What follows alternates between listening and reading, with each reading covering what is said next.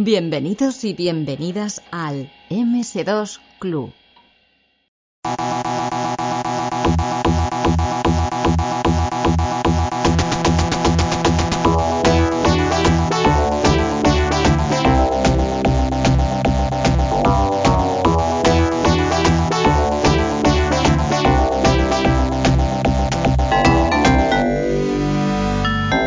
Bueno, pues hoy tenemos aquí a una persona que estuvo desarrollando videojuegos en una ciudad atípica en la época de los 80. Él empezó los 8 bits en Barcelona. Eh, normalmente todo el desarrollo estaba en Madrid. Pero bueno, eh, como veremos, eh, había un desarrollo de 8 bits que luego además se convirtió en, un desarrollo, mm, digamos, único en, en, España, el desarrollo para consolas. Y es que aquí tuvimos a Macalvi que nos estuvo explicando pues cómo estuvo componiendo música para eh, Managers, pero es que aquí tenemos a Isidro Gelabert, que yo creo que es uno de los cofundadores, no de Beat Managers, eh, sino de New Frontier, que sería la empresa padre, ¿no? De, desarrollo de la que vamos a hablar hoy. ¿Qué tal, Isidro? Pues encantado, como te comentaba antes, eh, encantado y agradecidísimo de que te acuerdes de, aquellos tiempos, que nos refresquen la memoria a los que ya tenemos una edad y la vamos perdiendo, y encantadísimo de poder contar cosas de aquella época. Bueno, no, la verdad es que es un placer poder teneros aquí y que nos contéis de, viva voz pues vuestra experiencia eh, vivida por vosotros, o sea que no tengamos que leerla ni nada, si es que nos la podéis contar.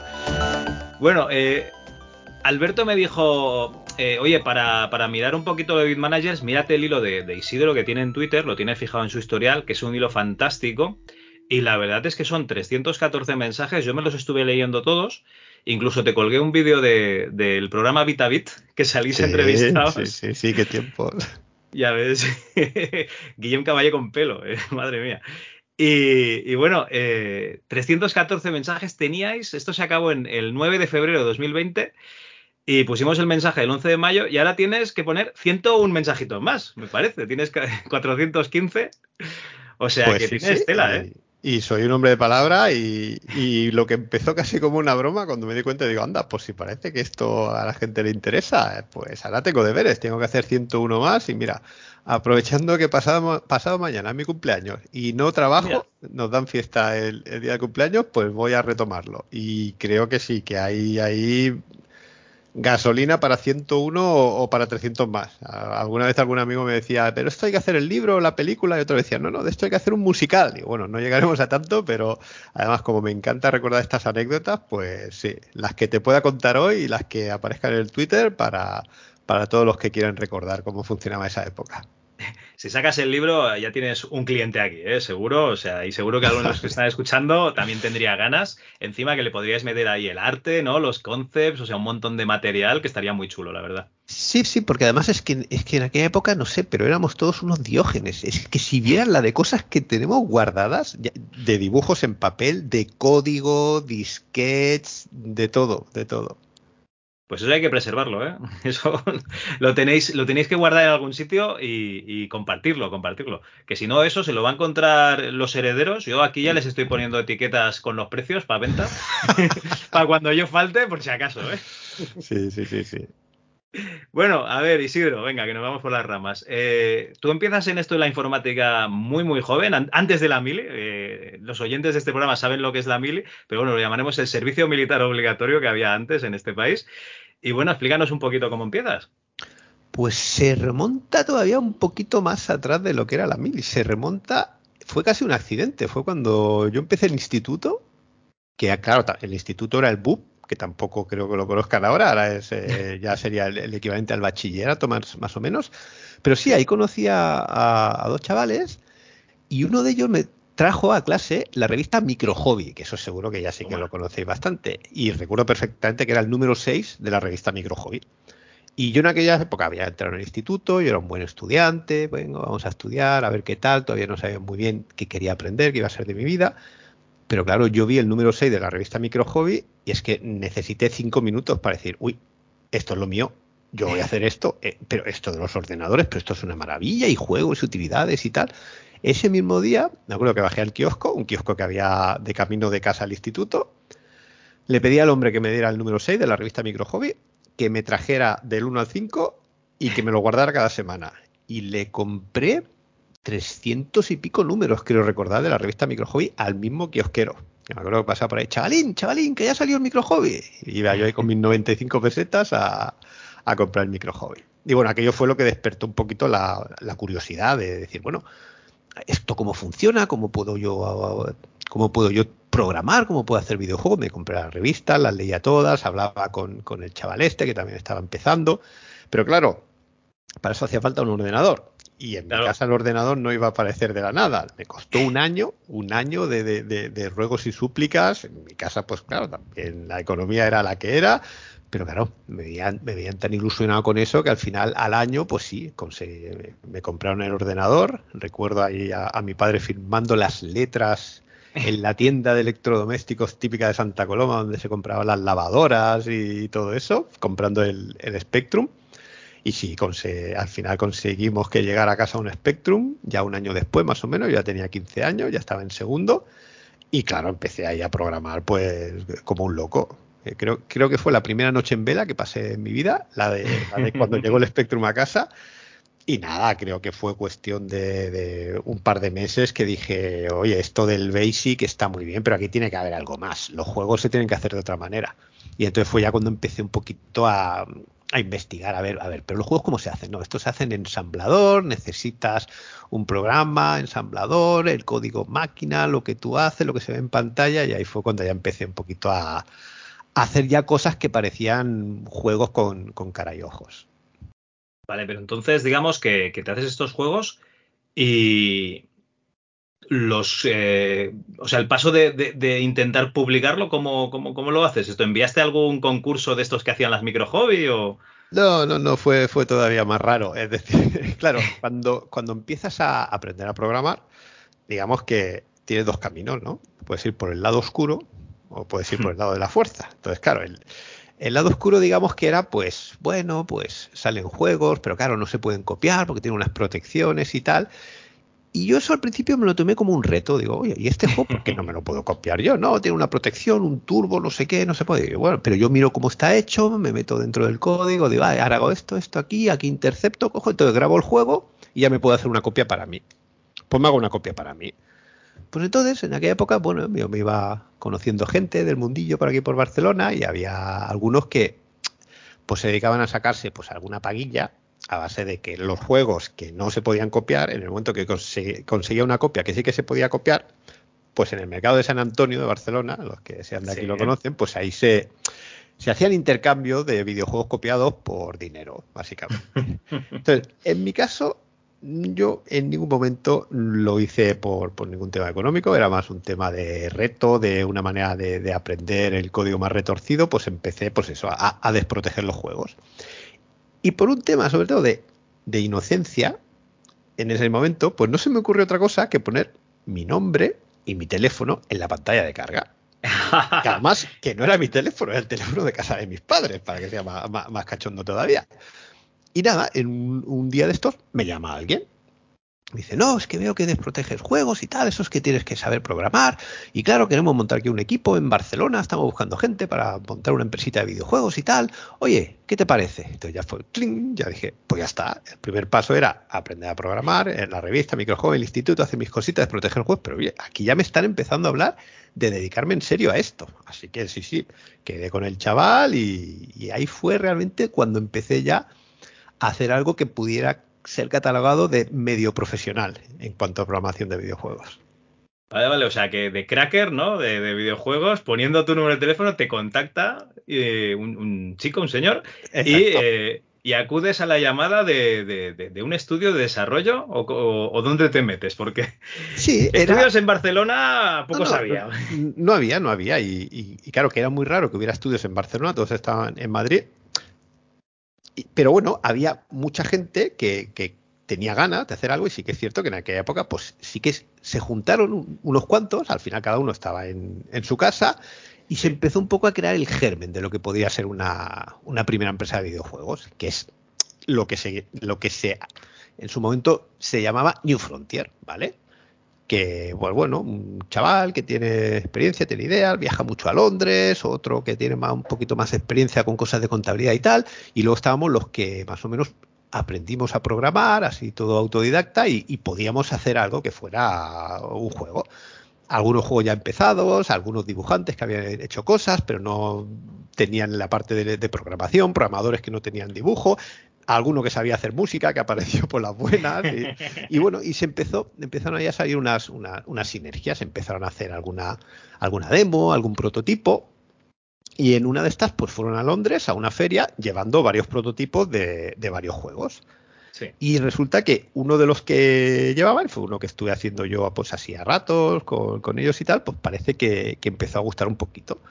Al final, lo de Londres no acabó de salir, ninguno de los juegos que, llevaron hubo ninguna empresa que se interesara, pero sí que se empezó a mover un poquito más por España, en, Madrid, y sí que empezaron algunas empresas a, mostrar cierto interés. La primera fue Draw, se llamaba Draw Software, que eran distribuidoras, que sí que se interesaron en, un par de juegos. Uno era una, especie de aventura conversacional, eh, eh, conversacional, perdón, Star Life se llamaba. Y otro era Time Out, que fue el juego en el que, en el que estuve yo participando, haciendo la, parte de programación. Y a partir de ahí, pues sí, pues le vendieron el juego a, a Draw. Draw pagó a los que habían hecho el programa, gráficos y tal, y dije, ostras, pero que, con esto encima se puede ganar dinero, pero ¿de qué estamos hablando? Claro, en aquella época yo, yo tenía, estaba en, en segundo, tercero book, tendría 16, 17 años más o menos, y fue cuando vi que, uy, pues parece que esto puede ir en serio. Muy bien, estamos hablando siempre de, Spectrum, ¿no? Directamente.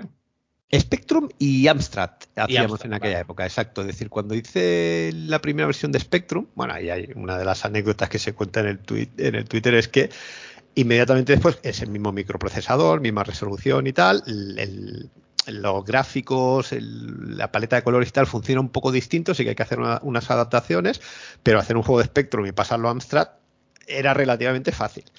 El único problema es que para hacerlo eh, me dejaron un Amstrad con un monitor en fósforo verde entonces, el juego quedaba muy chulo. En, monitor en fósforo verde. En verde, en verde estaba estupendo. En verde estaba genial, pero de verdad, cuando lo vi en un monitor en color me entraron ganas de tirarme por la ventana, porque aquello era una aberración. La mezcla de colores era tremendamente horrible. Pero bueno, pero en aquella época había muy poco contenido y, en España había muy pocas empresas que lo hicieran y, las empresas más grandes importaban juegos de, Inglaterra. Yo creo que pillamos a Draw en un momento en el cual vieron, pues oye, pues es una oportunidad, un juego de aquí de España, que a lo mejor no hay tanta competencia y se aventuraron a sacarlo.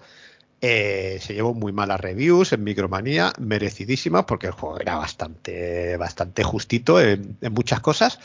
Pero oye, al final todos los caminos empiezan con un primer paso y ese primer paso fue el que me hizo, a ver, a ver, a ver, esto probablemente pueda, pueda tener un futuro, así que vamos a ir por ahí. Claro, claro. Aquí tuvimos a Paulo Urquijo y que nos dijo el otro día que, para hacer algún producto bueno, pues hay que hacer mucha mierda antes. Y está claro, por algún sitio hay que empezar. y, la mejor manera de aprender es que algo no te salga del todo bien. Pero sí que te voy a decir una cosa, me acuerdo muy bien de aquella época que había un, en, en este equipo tan heterogéneo de lo que era el New Frontier de la época, había un chico que era comercial, por así decirlo, que era el que hablaba con distribuidores, tal cual. Y yo me acuerdo que un día estaba hablando con él, nos llevábamos muy bien y y yo le decía, ostras, claro, es que aquí yo he hecho un juego de Spectrum muy sencillito, que que te pones a jugar, se hace un poco pesado, pero ostras, cuando me habláis de, gente que está haciendo un, juego de Amiga, de Atari, que está haciendo tantas versiones, un juego no sé qué, del espacio, un digo, hostia, lo que he hecho yo tan, bastante justito, ¿no? Me dice, sí, pero ojo, lo que has hecho tú está acabado, me he podido ir a Draw, lo he podido vender y dentro de un par de semanas vas a ir al corte inglés y te lo vas a poder comprar. Ojo que eso quizás es lo más difícil de este trabajo. Y esa frase también la tengo en la cabeza, que es muy fácil empezar muchas cosas, lo típico que pasa en este país, que se celebra que cuando se pone la primera piedra de, una obra, pero acabar las cosas y, hacerlas potencialmente eh, que puedan salir al público tiene una complicación y en aquella época no te digo nada. Sí, sí, no, no, desde luego lo más difícil es acabarlo. Sí, sí. Mm. Oye, eh, explícanos un poquito New Frontier, ¿no? O sea, eh, sois un equipo de programación yo he leído algo de almacén de alarmas, pero no me queda claro. bueno, hubieron, varias, épocas en, lo que era New Frontier, ¿vale? Entonces, en principio eran, eran dos personas que las que quisieron montar la empresa, las que, digamos, los que tiraban del, carro, eran un poquito más mayorcitos que, yo y los que estábamos por ahí por la época. eran los que, digamos, los que aportaban la visión empresarial, ¿vale? Y el resto éramos los que, las ganas, programar y, todo esto. Entonces llegó un momento en el cual se, separaron, ¿vale? Estas dos personas y, hubo como, como dos New Frontiers, el, New Frontier y luego New Frontier Utilities, que hacía más cosas de, de, Spectrum Plus 3, Amstrad, Disco y tal, pero sí que en su momento se separaron los caminos, ¿vale? Entonces yo me quedé con los New Frontier juegos, pero claro, en el momento de separarse, pues había que meterse en algún sitio y, acabamos metidos en, un local de un amigo, de uno de los socios, que era una central, era una empresa de alarmas y tenía una central receptora que por ley tiene que estar en un búnker. Entonces nosotros estábamos físicamente en un búnker. había incluso que meter un código para entrar en el, en el lavabo, sin ventanas, con el techo muy bajito. Y ahí es donde empezamos a trabajar. Éramos unos chavales de, 18 años que nos alimentábamos a base de desayuno de dos donuts de azúcar, dos donuts de chocolate y una fanta naranja de medio litro. Imagínate el chute de azúcar que te metías por Azúcar a tope. Pero claro, luego programabas, vamos, no había quien te, quien te parara. Y sí, sí, así, así empezamos en estas condiciones. Pero claro, en esas condiciones, pues fue cuando empezamos ya a hacer juegos. En, ese búnker se hizo el, el Hostages de, Spectrum y Amstrad para Infogrames. Es decir, empezamos cada uno en su casa haciendo, pues, este famoso Timeout, Starlife, haciendo algunos juegos para pistola del Gunstick que no acabaron de llegar a salir ninguno, conversiones de Spectrum a MSX, que era algo que se pedía mucho en España. Había juegos que salían en Inglaterra para Spectrum y por ejemplo MSX no era mucho mercado, pero en España sí que había mercado y hacemos estas cosas, pero ya los primeros juegos ya con cierta entidad sí que los empezamos a hacer en este, en este búnker. Hostia, pero un búnker, eh, ¿estaba en Barcelona o estaba en Santa Coloma? Sí, sí, no, no, en Barcelona, en Barcelona, en Barcelona. Es decir, eh, los primeros años fueron en, en Barcelona. ¿Está en eh, Montjuic o es que ahora mismo no sé dónde. No, bueno, a ver, búnker también. Dices un, sótano, vale, vale, o sea, no, era, un búnker de la guerra, vale. No, no, no, no, era, era un, edificio que tenía que tener cierta medida de seguridad, unas puertas blindadas, sin ventanas, acceso de seguridad y tal. Le llamamos el búnker, que creo que es el término técnico, pero no, no, no, es algo así de la guerra ni, ni nada. Vale, vale. No, no, no, yo pregunto por si acaso. El otro día un amigo mío que es técnico estuvo en un búnker en Ceuta y me dijo eso, pues que, que había estado uno y digo, pues será un búnker militar. No, no, vale, vale. Bueno, pero es que a ver, después de este búnker de una central receptora de alarmas, cuidado que el siguiente paso evolutivo, cuando ya nos marchamos de esa oficina, nos marchamos y también está escrito a la trastienda de una tienda de bañadores en Cubellas. Cubellas es un pueblecito costero que está como a una hora y veinte en tren del centro de Barcelona y nosotros estábamos pues en la trastienda de la tienda de bañadores, básicamente. Ahí es donde hicimos los... Ahí llegamos a hacer el Asterix de NES de Nintendo, se hizo enterito en, esa, en esa famosa trastienda. Bueno, Cubellas es conocido por, además de por ser la primera sede de Bitmanagers, por eh, Scorpia, central del sonido, eh, porque estaba la sede de Cubellas allí. Ah, yo en aquella época estaba programando, ¿no? Eso fue después. Pero no, no, técnicamente hablando, no llegó a ser la primera sede de BitManager. Fue la última sede conocida de lo que quedaba de New Frontier. Y ya lo siguiente que ocurrió, ya sí que fue BitManager. Eh, eh, cuando ya salimos de Cubellas fue cuando ya nos aposentamos en Santa Coloma y fue ya cuando fuimos al notario a constituir una sociedad limitada, que fue la primera vez en la que realmente éramos una empresa, porque anteriormente pues había una empresa que de alguna manera estábamos eh, ligados con ellos, pero sin que estuviera todo del todo bien cuadrado, pero sí que fue después de Cubellas cuando ya empezó Manager de verdad. O sea, legalmente erais como una sección de otra empresa que se dedicaba a otra cosa, ¿no? Por ejemplo. Correcto, correcto. una empresa que se dedicaba a otra cosa y nosotros pues éramos unos chavales que teníamos mucha ilusión, mucha ganas mucha ilusión. y de vez en cuando nos daban dinero y aquello ya era la bomba y encima me pagan, no veas tú, de vez en cuando en un sobre y tal, pero oye, eso no está bien. Pero bueno, llegó un momento ya que, que sí que desde que empezamos hasta que ya vimos que cuando estábamos en Cubellas aquello podía empezar a acabarse, o ahí estábamos, claro, seguíamos siendo chavales. Yo, yo tenía 22 años y creo que yo era el mayor. Otro compañero quizá tenía algún mes más que yo, pero éramos, éramos unos niños que hacíamos videojuegos en una tienda de bañadores. Y claro, había un, como, hablábamos en, aquella época, había un señor mayor que era un poco el que se encargaba de todos los trámites, gestiones, papeleos, negociaba con Infogrames, que era en aquella época trabajábamos con, con ellos. Y hubo un momento en el cual hizo una demanda de que lo tengo que dejar, si no me... Es decir, el señor mayor nos decía a nosotros, a los chavales, es que si no me aseguráis que yo puedo tener unos ingresos, esto lo tengo que dejar y tal. Y bueno, fue un momento eh, clave en el cual dijimos, bueno, pues se acabó el sueño, eh, pues a lo mejor habrá que seguir estudiando, a lo mejor habrá que hacer otra cosa y tal. Y dije, no, no, no, no, esto, esto no se puede acabar, pero esto de los videojuegos es, esto es mi vida, esto es mi futuro, pues, pues si no este señor que es el que lleva la empresa o lo que pensábamos que era una empresa no sigue, pues habrá que montar una empresa, ¿no? Éramos cuatro, nos miramos, habrá que montar una empresa, sí, pues vamos a montar una empresa. ¿Y eso cómo se hace? Pues ya aprenderemos, ¿no? Como los videojuegos. Hacíamos juegos de Spectrum, aprendimos a hacerlo de Game Boy, aprendimos a hacerlo de NES, pues ahora hay que aprender a hacer una empresa. Pues ahí fue cuando ya empezó de realmente Bitmanagers. Vale, nos hemos ido muy, muy, muy lejos, ¿no? Porque, claro, eh, empezáis haciendo juegos que los vendéis en Madrid y, de repente os vais a Francia. ¿Qué, ¿qué pasa aquí?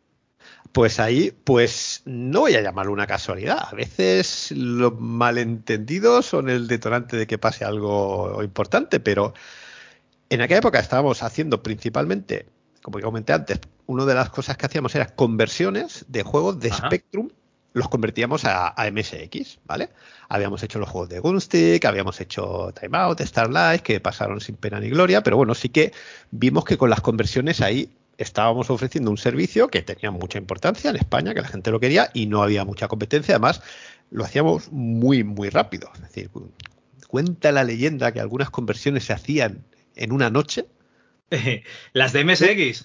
Las de MSX y así están, así están de contentos los usuarios de MSX. ahí, eh, eh, piensa en la situación. Te decían, el presupuesto es este, y lo necesitamos ya porque queremos sacar todas las versiones a la vez. ¿Qué se puede hacer? pues lo que se puede hacer es no dormir e intentar hacer lo que se pueda. Alberto me confesó que dice, hostia, en, una reunión de usuarios de MSX me confesó, hostia, a mí me da un poco de vergüenza porque, claro, las conversiones que hacíamos, pues hacíamos lo que podíamos. Eh, o sea, no son cartuchos, claro, aquí toda esta gente con cartuchos de Konami y luego, claro, nuestros juegos en cinta, pues era lo que, lo que podíamos hacer. No, era básicamente meter un juego de Spectrum en el MSX. Lo que sé que hacíamos fuera de programa y sin que nos lo pidieran, ya por orgullo, era que si el juego era de Spectrum 48 y tenía sonido de, bips de Spectrum, pues el mismo Alberto hacía una música utilizando el chip de sonido del MSX, que era el mismo que tenía el Spectrum 128, y, le y les poníamos la música gratis de regalo por orgullo. Decir, ya que lo hacemos, coño, al menos que la música esté bien. Pero sí que es cierto que no, que sí. Es decir, nosotros hacíamos conversiones. Eh, yo siempre digo, una conversión es coges algo, tocas cuatro cosas y funciona. Una versión es que tú ves un juego y haces una versión nueva basada en ese juego. Es decir, nosotros los primeros trabajos que hicimos para Infogrames, lo que llamábamos conversiones no eran conversiones, en realidad eran versiones. Había un juego que está hecho para Atari y Amiga y volvíamos a hacer el juego nuevo entero para, para Spectrum. Pero claro, eh, todo empezó con lo de las conversiones. Es decir, nosotros hacíamos conversiones de Spectrum MSX y el, chico este que te comentaba antes, que era como el comercial, ¿no? En, New Frontier, dice, oye, en, Madrid vemos que conseguimos trabajos, pero esto no es mucho y el valor añadido de esto es poco. Claro, las hacemos muy rápido, nos pagan, pero luego no hay continuidad. Aquí hay que cambiar algo. En vez de irse hacia allá a Madrid, vámonos hacia allá, pero vamos a Francia, que ahí hay muchas empresas de videojuegos y, tenemos que conseguir trabajar para, empresas europeas, que seguro que nos va mejor.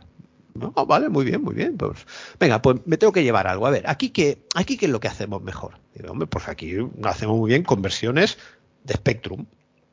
Claro, de Spectrum a MSX. Conversiones de Spectrum, vale. Entonces se presentó en Infogrames sin cita previa llamó a la puerta. Hola, somos una empresa española que hacemos muy bien conversiones de Spectrum. Está Don Bonel, ¿no? Allí. Está el señor Bonel. Bruno Bonel, bueno, Bruno Bonel, vamos, luego te cuento más detalles, pero eh, éramos casi de la familia, ¿eh? Con Bruno Bonel, Benoit de Molmen, Eric Motet, eh, todo lo que empezaron Infogrames, los vimos, los vimos cómo iban creciendo, cómo aquello se convertía en una empresa cada vez más grande, más grande. Nos invitaron a varias fiestas de Navidad, de Infogrames y todo. Nos pagaron el viaje, el hotel, unos fiestones, el primer karaoke que vi en mi vida, lo vi ahí en, en Infogrames. Sí, sí. Y bueno, pues eh, llega el chico este sin, sin cita previa ni nada, y dice lo de las conversiones de Spectrum. Supongo que por el tema del lenguaje y tal, ellos no entendieron que hacíamos conversiones de juegos de Spectrum a otra plataforma, sino que hacíamos conversiones a Spectrum. A Spectrum, vale. Y entonces, pues, no sé, yo creo que les inspiró confianza, vieron una oportunidad y dijeron, ah, oye, pues mira, esto del Spectrum, vemos que sí que funciona y tal, nosotros estamos haciendo juegos para Atari y Amiga, tenemos aquí unos juegos de Atari y Amiga que nos podría interesar que los hicierais para Spectrum. Dice, ah, pues sí. ¿Y qué hacemos? Pues dame los juegos y los hacemos para Spectrum. Digo, mm, y, y el tío, vale. Total, estamos hablando de otra época, no había teléfonos móviles, no había internet, no había nada. Llamar por teléfono desde Francia era una conferencia, valía un pastón, nada. Dos días que no sabemos nada y al tercer día vuelve. Con unos disquets de Atari Amiga. Oye, que mira, nos han dado estos discos de Atari Amiga para que hagamos una conversión de Spectrum. Y ¿una conversión de Spectrum? No, hombre, no, una conversión. Tú coges el juego, cambias cuatro cosas. No, no, bueno, nos han dicho que eso, que, que lo quieren hacer para Spectrum. Y nos dieron unos disquets del, del Hostages para, de Atari Amiga. ¿Vale? Lo miramos y tal. y que hagamos esto en Spectrum, ¿no? Básicamente nos están diciendo, venga, nos arremangamos, pum, pum, pum, empezamos, papá, la primera fase, no sé qué. Y bueno, eh, nos dijeron, bueno, habla, claro, con ellos se hablaba por fax. Nos enviamos fax Ajá. de ida y vuelta. Sí. Y cuando ya llevábamos eh, un par de semanas trabajando, dice, bueno, nos vais a mandar algo, tal, cómo lo lleváis, a ver que lo veamos, a ver la calidad que dais, etcétera. Incluso nos enviaron, porque parece que ya llevábamos dos semanas y estaban un poco preocupados, nos enviaron la versión de Commodore 64 del, del Hostages. Para que viéramos un poco lo que se podía llegar a hacer en, en un Lo que, ordenador lo de que querían hacer, lo que querían hacer ellos, ¿no? Bueno, yo no sé si has visto ese juego en Commodore 64, pero No. Pero un desastre. Lo que nos llegamos a reír cuando vimos la versión de Commodore 64. Dijimos, bueno, oye, pues vamos a mandarles una cinta con lo que ya llevamos hecho, que era un poco la presentación y un prototipo de lo que era la primera fase. Con un scroll de 4 en 4 píxeles, unas animaciones súper chulas y tal. Y vamos a mandárselo porque parece que están preocupados y tal. Pero que, imagínate, ni contrato ni nada. Dije, vamos a hacer algo a ver qué tal. Se lo mandamos. Igual se mandaba por mensajería, tardaba dos días en llegar. Y de repente Oye, oye, los franceses, que están llamando los franceses, que han llamado, no sé qué, oh, que era un notición, normalmente no llamaban, enviaban un fax o lo que sea, que habían llamado los franceses que, que les iban a enviar por fax el contrato, que querían firmar el contrato ya. decir, les mandamos una demo de la primera fase acojonante, es decir, les encantó, no se volvió a hablar de la versión de Commodore 64 nunca más. Y sí, sí, yo, yo recuerdo cómo iban saliendo páginas de un fax escritas así, que tenía que ser el contrato seguramente. Yo no llegué a ver el contrato, yo era el, el que programaba ahí, pero sí, sí, este, vieron lo que habíamos hecho y dijeron, uy, uy, uy, esta gente de aquí, que nos hagan los juegos de Spectrum, que, que los hacen rápido y bien. Y así Madre empezamos con, con Infogrames. Acabamos Hostages, inmediatamente nos encargaron Norte y Sur, después de Norte y Sur Light Corridor, después hicimos Mystical, ya fue el último, pero ese solo ya estaba en Amstrad y lo hicimos para Spectrum. Y esa fue un poco la, la historia con Infogrames, con, con el Spectrum. Hostia, eh, Ostasies en, en Spectrum, que tú lo consideras uno de los mejores juegos que habéis hecho en, para 8 bits. Y, y luego está Norte y Sur, que en Amstrad CPC es, es gloria bendita. Es una, pa- es una pasada. Se me hace muy difícil decidir entre uno y otro. Es decir, el, el Hostages lo hice yo entero, todo, todo, todo el juego lo hice yo solito. Hay un montón de anécdotas ahí para contar. Y yo, sinceramente, creo que en aquel momento era el juego más grande que se había hecho para Spectrum en España, sí, y no sé si en toda Europa. Es decir, era un, es, que eran como tres juegos en uno. Pero ya con Norte y Sur ya decimos, pues vamos a doblar la, la apuesta. Ya dijimos, esto ya no va a ser un juego, esto va a ser una, una superproducción, decíamos. El juego ocupaba las dos caras de un disquete en, en Amstrad y en Spectrum, ¿vale? El Norte y Sur en, en la revista Crash inglesa llegó a tener una, una puntuación de 96 sobre 100, que cuando vimos aquello nos quedamos, digo, pero esto lo hemos hecho nosotros y le han dado un 96 sobre 100. Y había uno de los reviewers que tenía su puntuación particular y le daba un 97 sobre 100. Entonces, sí, eran juegos eh, inmensos. Ya el, el Norte y Sur ya lo hicimos entre tres programadores. Había, éramos tres dibujantes. Eh, Alberto, que en aquella época era grafimúsico, como decíamos de, de broma, ya, ya estamos hablando de, de unos equipos, de un equipo de un tamaño considerable. Pero sí, sí, Sí. los teches éramos tres, básicamente, los que hicimos el juego. ¿Y qué te iba a decir? ¿La programación la hacías en, directamente en la máquina? ¿En un Spectrum o un Amstrad? ¿O tenías ahí el truquillo de, usar un PC o una Amiga? Sí, cuando, cuando estábamos con Infograin ya, ya usábamos eh, un, compilador eh, cruzado. Ya se programaba en ah. PC y se enviaba el código. Pero los primeros, ¿no? El famoso timeout se hacía a pelo. Es decir, tú imagínate, el, el ordenador tiene 48K de memoria. Entonces, el, el código compilado, lo que es el, ejecutable en ensamblador, pues a lo mejor te ocupaba 6, 7K máximo, compilado, pero el código fuente a lo mejor ocupaba 30K. Eh, Entonces, ¿qué pasa? En la memoria del Spectrum tú tenías el código fuente que ocupaba 30K, de aquí a aquí, eh, lo compilabas y el compilado quedaba de aquí a aquí. Entonces, una vez que lo habías compilado, cogías el disquete y donde estaba el código fuente, cargabas los gráficos y entonces lo ejecutabas. Es decir, cada cambio mínimo que hubiera que hacer era todo ese drama. Es decir, la velocidad a la que iterábamos era lentísima. Ah, ¿Qué ocurre? Que o lo hacías todo bien y a la primera o, tardabas siglos. Entonces ya, cuando ya empezamos con, con ya sí que tuvimos acceso a, un hardware que permitía trabajar con el PC. Eh, tenías el código fuente en el PC, eh, compilabas el ejecutable en el PC y a través de un cablecito llegaba al Spectrum. Y entonces ahí ya sí que los... Eh, los gráficos al principio sí que los cargábamos de cinta o de disquete y luego enviábamos el código compilado para que se completara todo el pack y poder ejecutar. Y luego ya más adelante ya sí que pudimos hacer que todo, todo, todo estuviera en el PC y enviaras al, al Spectrum ya el código, los gráficos, incluso todo lo que iba en la memoria extra que tenía el, el Spectrum 128K, por ejemplo.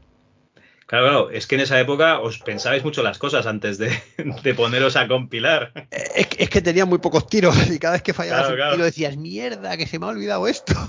Entonces, claro, había que, pensárselo mucho y ir con mucho cuidado. Por eso una, de las cosas que sí que fuimos mejorando con el tiempo, cuando luego ya empezamos a hacer juegos de Game Boy, era conseguir cada vez que los tiempos de iteración fueran más rápidos.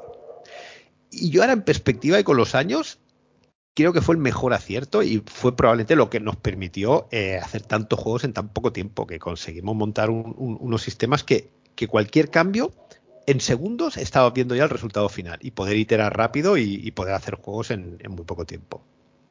Vale, vale. Oye, ya que sacas la, Game Boy, eh, aquí en España en el 92 se dejan de hacer, bueno, es el último año que se hacen juegos de 8 bits. Eh, comerciales. Si hay alguno que eso luego salió, pues, digamos, gratis, pues esos ya no. Pero eh, en Francia imagino que, el mercado también le estaba pasando algo similar, incluso puede que se adelantase a, España por el poder adquisitivo. Entonces, ¿qué es lo que pasa? ¿Que os dejan de encargar estas versiones de, ordenadores de 8 bits? Ese fue el segundo momento en el cual se podría haber ido toda la mierda. Al final, bueno, dejamos de ser cuatro chavales con un señor mayor y montamos una empresa, ¡buf! Pasamos un checkpoint montamos una empresa, hacemos juegos de Spectrum para Infogrames, le hacemos varios y ya un momento que Infogrames dice lo que has dicho tú, es que ya los juegos de Spectrum, Amstrad MSX, esto ya se ha acabado, así que ya no tenemos trabajo para vosotros. Decimos, bueno, pero los juegos no se han acabado, eh, ¿qué vais a hacer ahora? No, es que claro, es que ahora estamos mirando a hacer juegos de Game Boy. Digo, ah, de Game Boy, claro, hombre, ningún problema. Mandarnos eh, la información y el hardware y os hacemos juegos de Game Boy. Ah, sí, ¿sabéis hacer juegos de Game Boy? Sí, sí, claro, nosotros podemos hacer juegos de Game Boy sin ningún problema. Ah, pues venga, vamos. Mira, eh, fue cuando hicimos el, pop-up, que es un, en realidad es, un, es, una conversión de lo que era el juego, el Bumpy de Lori Que no, he llegado muy bien a entender qué lío había ahí, porque Bumpy era una licencia de Lori pero la tenía Infogrames y lo habían sacado para Atari Amiga. Y dijeron un poco lo mismo, ah, pues hacer la versión de Game Boy, a ver qué sale. Igual, pues si hicimos la versión de Game Boy echando una imaginación increíble, es decir, eh, el microprocesador era un Z80, con lo cual el lenguaje ya lo sabíamos, y si hubiera que aprender otro, pues aprendía otro. Pero claro, ¿cómo haces un juego de Game Boy? Eh, un juego de Spectrum, haces el juego, lo grabas en una cinta y lo ejecutas y ya está. Incluso con un cable eh, que se conecta a, la parte de atrás del Spectrum, al bus, con un cablecito, el PC, con pilas, y envías el juego y lo pruebas en el Spectrum. Pero la Game Boy, no tiene una Game Boy y unos eh, cartuchos eh, que eran como un cartucho de Game Boy, pero en vez de tener la ROM soldada, tenía un zócalo para meter una EPROM. Ajá. Y con esto se hacen juegos. Ah, ah, con esto se hacen juegos. Sí, sí. Entonces vimos, claro, eh, pues lo que hay que hacer es hacer el juego, cuando tienes el binario, grabarlo en la EPROM, insertar la EPROM en el cartucho, encender la consola y probar. Imagínate qué locura. Es decir, cada cambio sería un proceso tranquilamente de, 20 minutos o más, porque las, las EPROMs de aquella época se grababan muy rápido. Pero para borrar una EPROM tenías que meterla en una cajita con una lámpara ultravioleta, cerrar, y entonces una EPROM recién comprada en 20 minutos o así se borraba. Y un momento que la metías ahí 20 minutos y, uy, no está borrada del todo. Vaya, 30 minutos, venga, 40, una hora. Llegaba un momento ya que, había que dejarlas por la noche borrándose para probarlas al día siguiente, pero solo tenías un, intento, porque borrarlas tardaba tranquilamente 8 o 9 horas. Entonces, claro, Madre mía. Aquello, aquello no escalaba, aquello no iba, no iba a ningún sitio. Así que tuvimos que hacer un, un hack para poder eh, en el zócalo donde se conectaba una EPROM, en vez de una EPROM, conectar un emulador de ROM, que era un aparatito que hacía como de puente. Es decir, el, PC estaba conectado al emulador de ROM y el emulador de ROM estaba conectado al zócalo donde estaba la Game Boy. Entonces, desde el PC enviabas el código binario al emulador y el emulador actuaba como si fuera una EPROM. Con lo cual, tú enviabas el código, encendías la Game Boy, arrancabas el logotipo de Nintendo, telín, y se ejecutaba el juego.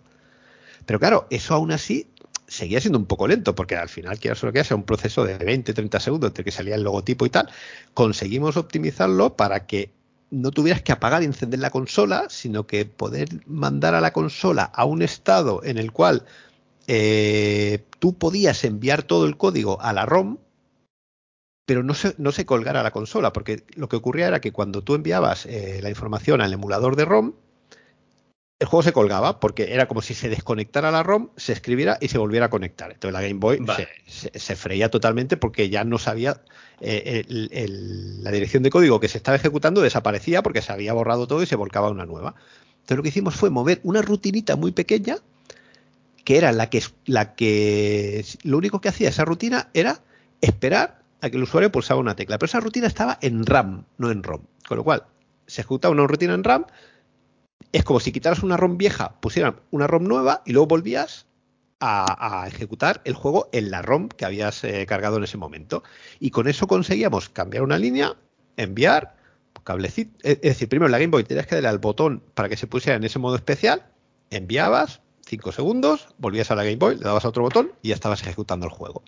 Y con eso conseguimos, pues eso, hacer pop-up en un tiempo es que creo que no te exagero si te digo que se hizo en un mes y medio, dos meses más o menos. Y dijeron, anda, pero si también saben hacer juegos de Game Boy, pues venga, pues hacer juegos de Game Boy. hicimos, Hostia. hicimos Pop-Up, hicimos Bomb Jack y luego ya vino el gordo que ya fue Asterix, que ya fueron palabras mayores. Porque en esa época tú ya debías estar en, la Mili, ¿no? Eh, sí, yo me fui a la Mili cuando, cuando habíamos empezado a hacer el pop-up lo acabé estando en la Mili eh, con el motor de pop-up, digamos que se hizo Bomb Jack, que era, si los ves al final dices, hostia, pues es que se parecen mucho tecnológicamente. Pero sí, sí, me lo, acabé estando en la Mili y a la vuelta fue cuando, cuando ya pudimos empezar a hacer el, el Asterix. El Asterix. Mm. Bueno, eh, ¿aquí habíais ido a Francia o todavía, digamos, solo los conocíais por fax a estos señores eh, franceses? A Francia, ostras, ahora voy a tener que, escarbar hondo, pero con la Game Boy sí que estuve. Es decir, en, me acuerdo que cuando estaba haciendo la mili, nos tuvieron que enviar un fax, ¿vale?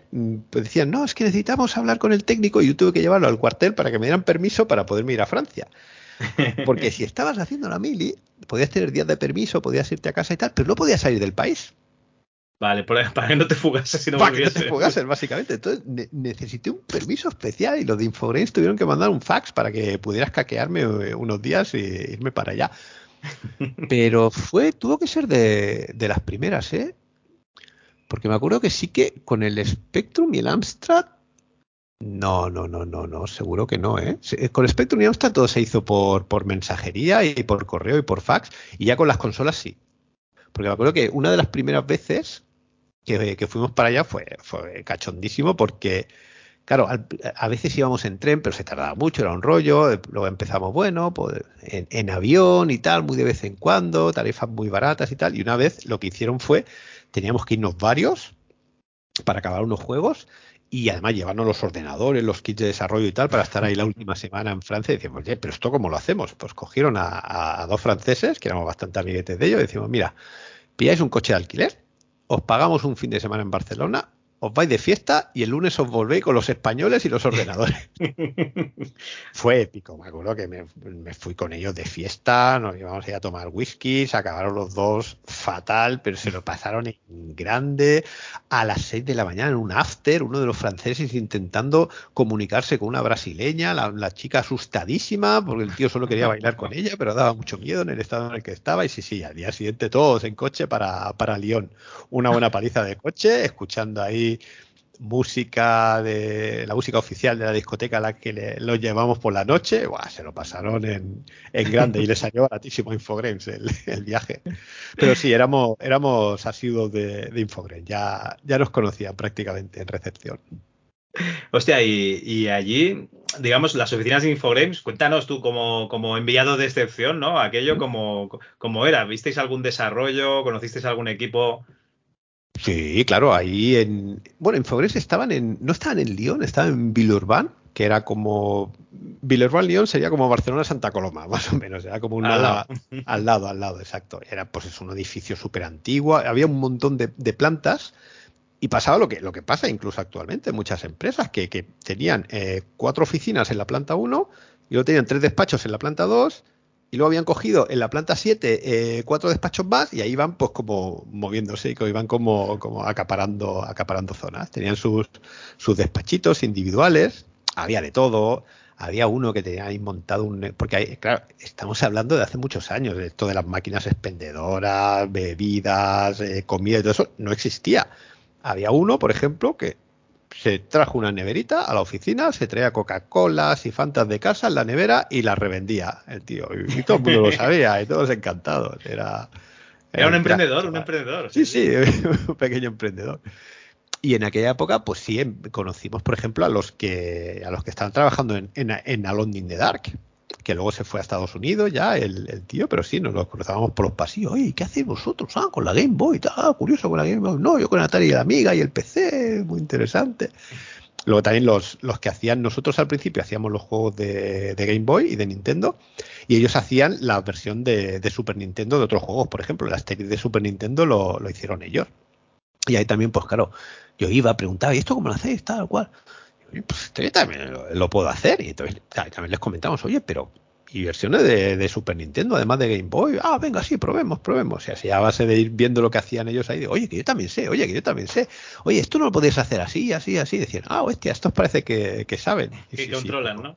Y conocimos a, bastante gente de la época. Bueno, y, con eso Bruno Bonel, Benoit, Eric, pues éramos casi, casi familia tengo imágenes ahí de Bruno Bonel con un ordenador bajándolo al parking para meterlo en el coche para que nos lo llevemos para, Barcelona. Sí, sí, fue, era, una relación muy, muy especial. Ellos vieron que, cumplíamos, que, que hacíamos las cosas rápido, bien y sin rechistar los franceses, tela, ¿eh? Para estas cosas, a todo le daban una cantidad de vueltas y, algunas cosas se complicaban tanto la vida que decían, este, pero estos españoles son cuatro chavales y lo hacen esto rapidísimo y queda, y queda súper bien.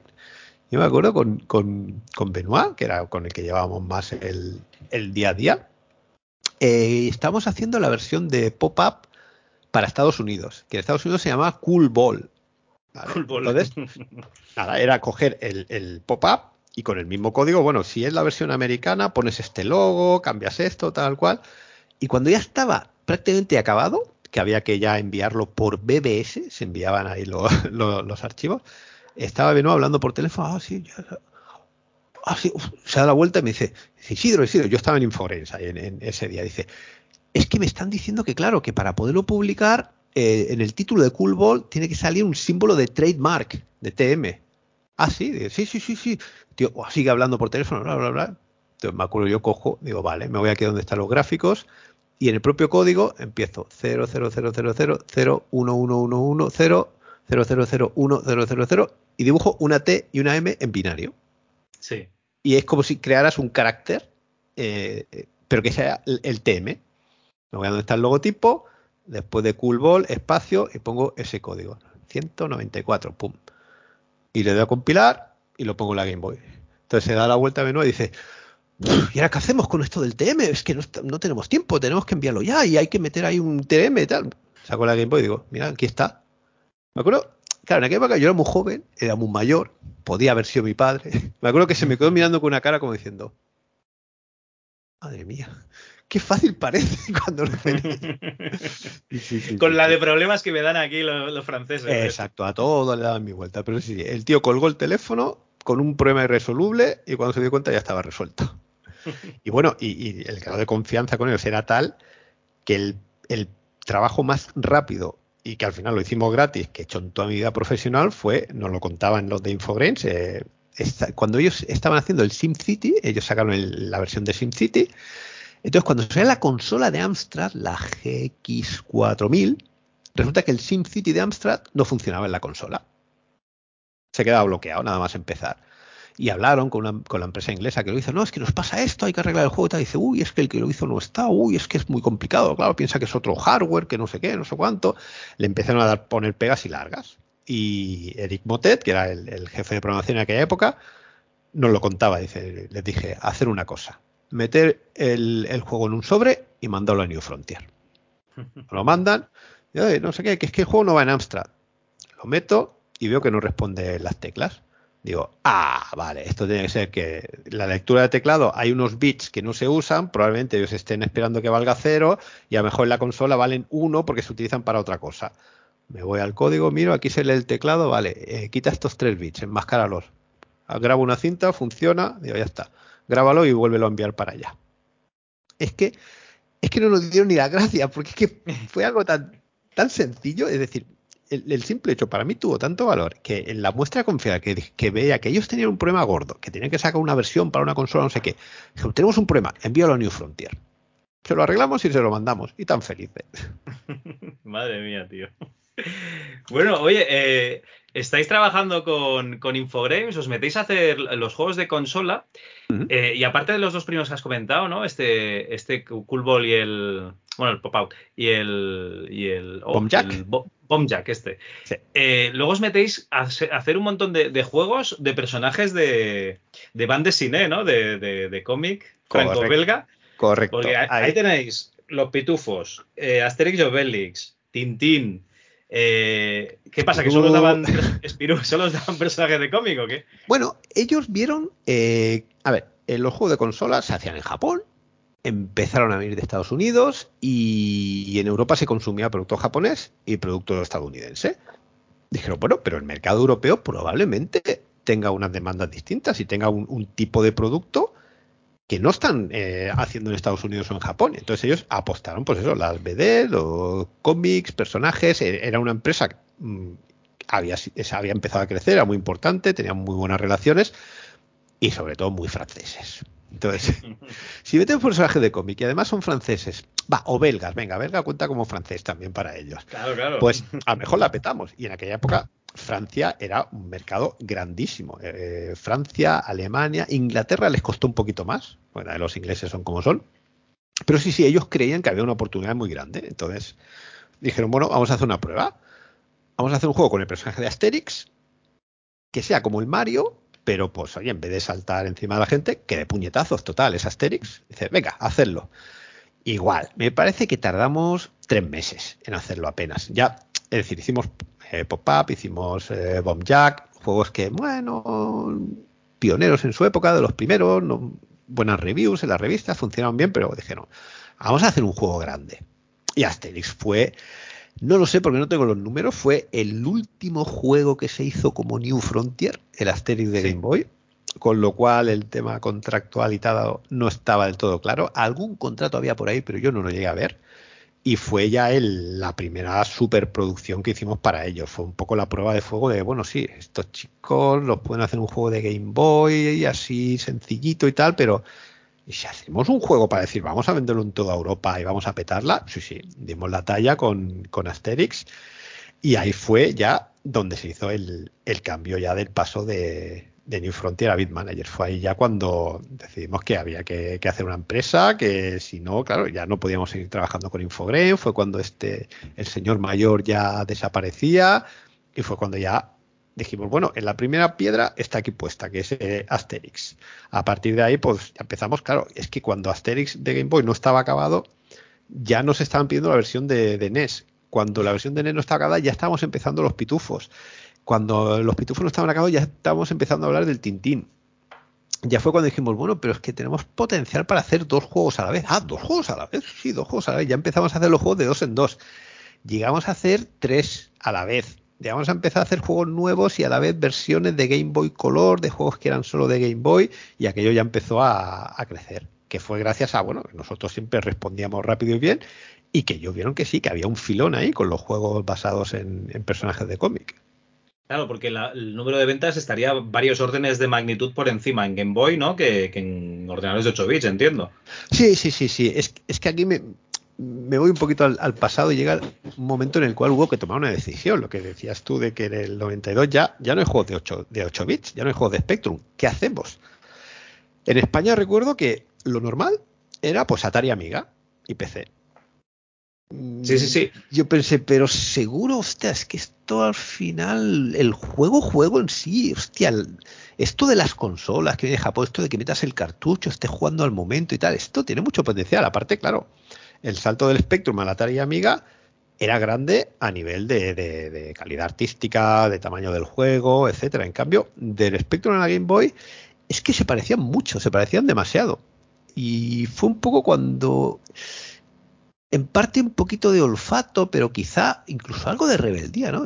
Todo el mundo lo hace esto, pues yo voy a hacer lo contrario, a ver qué pasa. Y yo creo que al final sí que sí que nos salió bien. Me acuerdo que hablábamos en broma cuando empezaba a tomar forma esto de, de las consolas, con, con Infograin ya eh, los juegos empezaban a salir y ya empezamos a hablar de futuro y tal. Se llegó a hablar de hacer una versión de, del Hostages para Atari Lynx y todo. No llegó a salir, pero me acuerdo que el, el, que estaba de medio jefe en aquella época, que era muy, muy cachondo, decía, no, no, nosotros vamos a seguir con, la, con las consolas de 8 bits y ya sé que la gente se está pasando a los 16 bits. Nosotros nos hacemos los locos y alguien nos pregunta, bueno, ¿qué? ¿Qué tal? ¿Qué tal? ¿Cómo van los juegos? No, seguimos aquí con los 8 bits.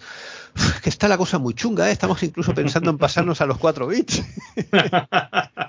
estamos ahí un poquito por lo bajini, pero, pero sí, sí. Cuando, me acuerdo en su momento ya cuando salió Pop-Up y Bomb Jack pasaron así un poquito sin pena ni gloria y tal, pero ya cuando se empezó a hablar de, de Asterix para Game Boy, fue ya cuando en, las revistas, que en aquella época eran prácticamente todas de Madrid, fue cuando ya dijeron, uy, uy, uy, este, que esto de Barcelona, sí, en su momento nos dieron mucho bombo con el Hostages, con el Norte y Sur y tal.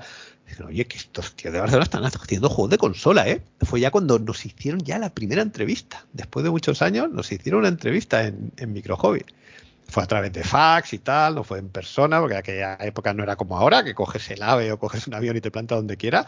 Irse a Madrid en nuestra época y con nuestros recursos era una pequeña odisea, pero sí, sí, ya con Asterix de Game Boy ya dijeron, uy, algo está pasando en España que no nos estábamos dando cuenta, ¿eh? No, hombre, es que eh, yo recuerdo que las entrevistas eran, por ejemplo, para el Risky Woods, que vamos, un bombo que te cagas porque se había hecho para Mega Drive, que luego resulta que lo, hizo un, chico en Electronic Arts, un inglés. Bueno, el mm. tío que había hecho las versiones de Amstrad del, del Jet Set Willy y Mike Miner, Steve Wingel o algo así. Y, y Bitmanager, sí, alguna entrevista hay, pero joder, no se hacían una entrevista por juego, desde luego. No, no, no, es que piensa que la distancia eh, era, era, era, un impedimento grande, que lo que ahora es lo más normal del mundo, que te coges un ave del día para otro y te plantas en, en, en Madrid, desayunas y comes en casa, eso antes no, antes era, era una odisea. Y sí, no, no, no había mucha comunicación, no había mucha sinergia. Nosotros también es que íbamos a lo nuestro, éramos unos chavales haciendo juegos muy contentos con Inforense. Y sí, el día que llaman por teléfono, no, somos de la revista Micro Hobby. ¿no? Hostia, que nos llaman del Micro Hobby, ¿cómo mola? Vale, vale. Bueno, eh, esto de los, de los cómics, eh, el personaje de, Asterix, eh, yo sé que hay, bueno, el personaje, uno de los personajes de Asterix eh, tuvo algún problemilla, ¿no? Para pasar la censura de Nintendo. Sí, sí, sí, sí. Eh, y mira que son temas que ahora están más candentes que antes, pero ya en los 90 ya eran temas un poquito delicados. la famosa anécdota del pirata negro. Que había un boss, un enemigo de final de fase. Mira que llevabas todo el juego dando de hostias a los romanos. Los pobres romanos salían volando, los tirabas por un foso, hacías todas las perrerías del mundo a los romanos y en una fase había un pirata que era negro y como buen personaje final de, fase, pues tenías que deshacerte de él, pues no dialogando, sino a puñetazos. Te dabas un chance y salía volando. Pues los de Nintendo dijeron que no, no, que eso no se podía aceptar, que era un juego que tenía unos tintes eh, racistas con este personaje y que querían una buena explicación porque si no el juego no salía para adelante. Y al final recuerdo que tuvieron que enviar por fax a Estados Unidos una copia de la página del cómic donde salía ese pirata que era un poquito más oscurito que los demás, pero que, exacto, que era un personaje de los cómics, que era parte del guion, que salía en un barco, que salía en la misma fase en la que estaba jugando. Y los de Nintendo dijeron, mm, bueno, vale, haremos una excepción. Pero lo que te digo, mira que llegabas a dar de hostias a los romanos, a los jabalíes, a los espías metidos dentro de los troncos de los árboles y era lo más normal del mundo. Pero aquel pirata no, no le hizo gracia a los de Nintendo. Bueno, pero al menos aquí había bofetadas, porque también otra anécdota la tenéis con Tintín, ¿no? Que es el personaje más insulso de... que habéis tenido. Con, Tintín fue un drama. Cuando dijimos, bueno, ahora vamos a hacer un juego de Tintín. Ah, qué guay, un juego de Tintín. Venga, va. Eh, disparos, puñetazos, ¿no? no, no, no, no, que aquí el, esto de que tiene la licencia de Tintín dice que es un personaje muy polite, muy educado, que no, no, no puede pegar a nadie. Entonces, si te fijas en los juegos de Tintín, no pega a nadie. No pega a nadie. Los juegos de Tintín van de esquivar personajes, por ejemplo, personajes eh, terribles, personajes terroríficos como una niña con un yo-yo, que como te ve con el yo-yo te quita un cuarto de vida.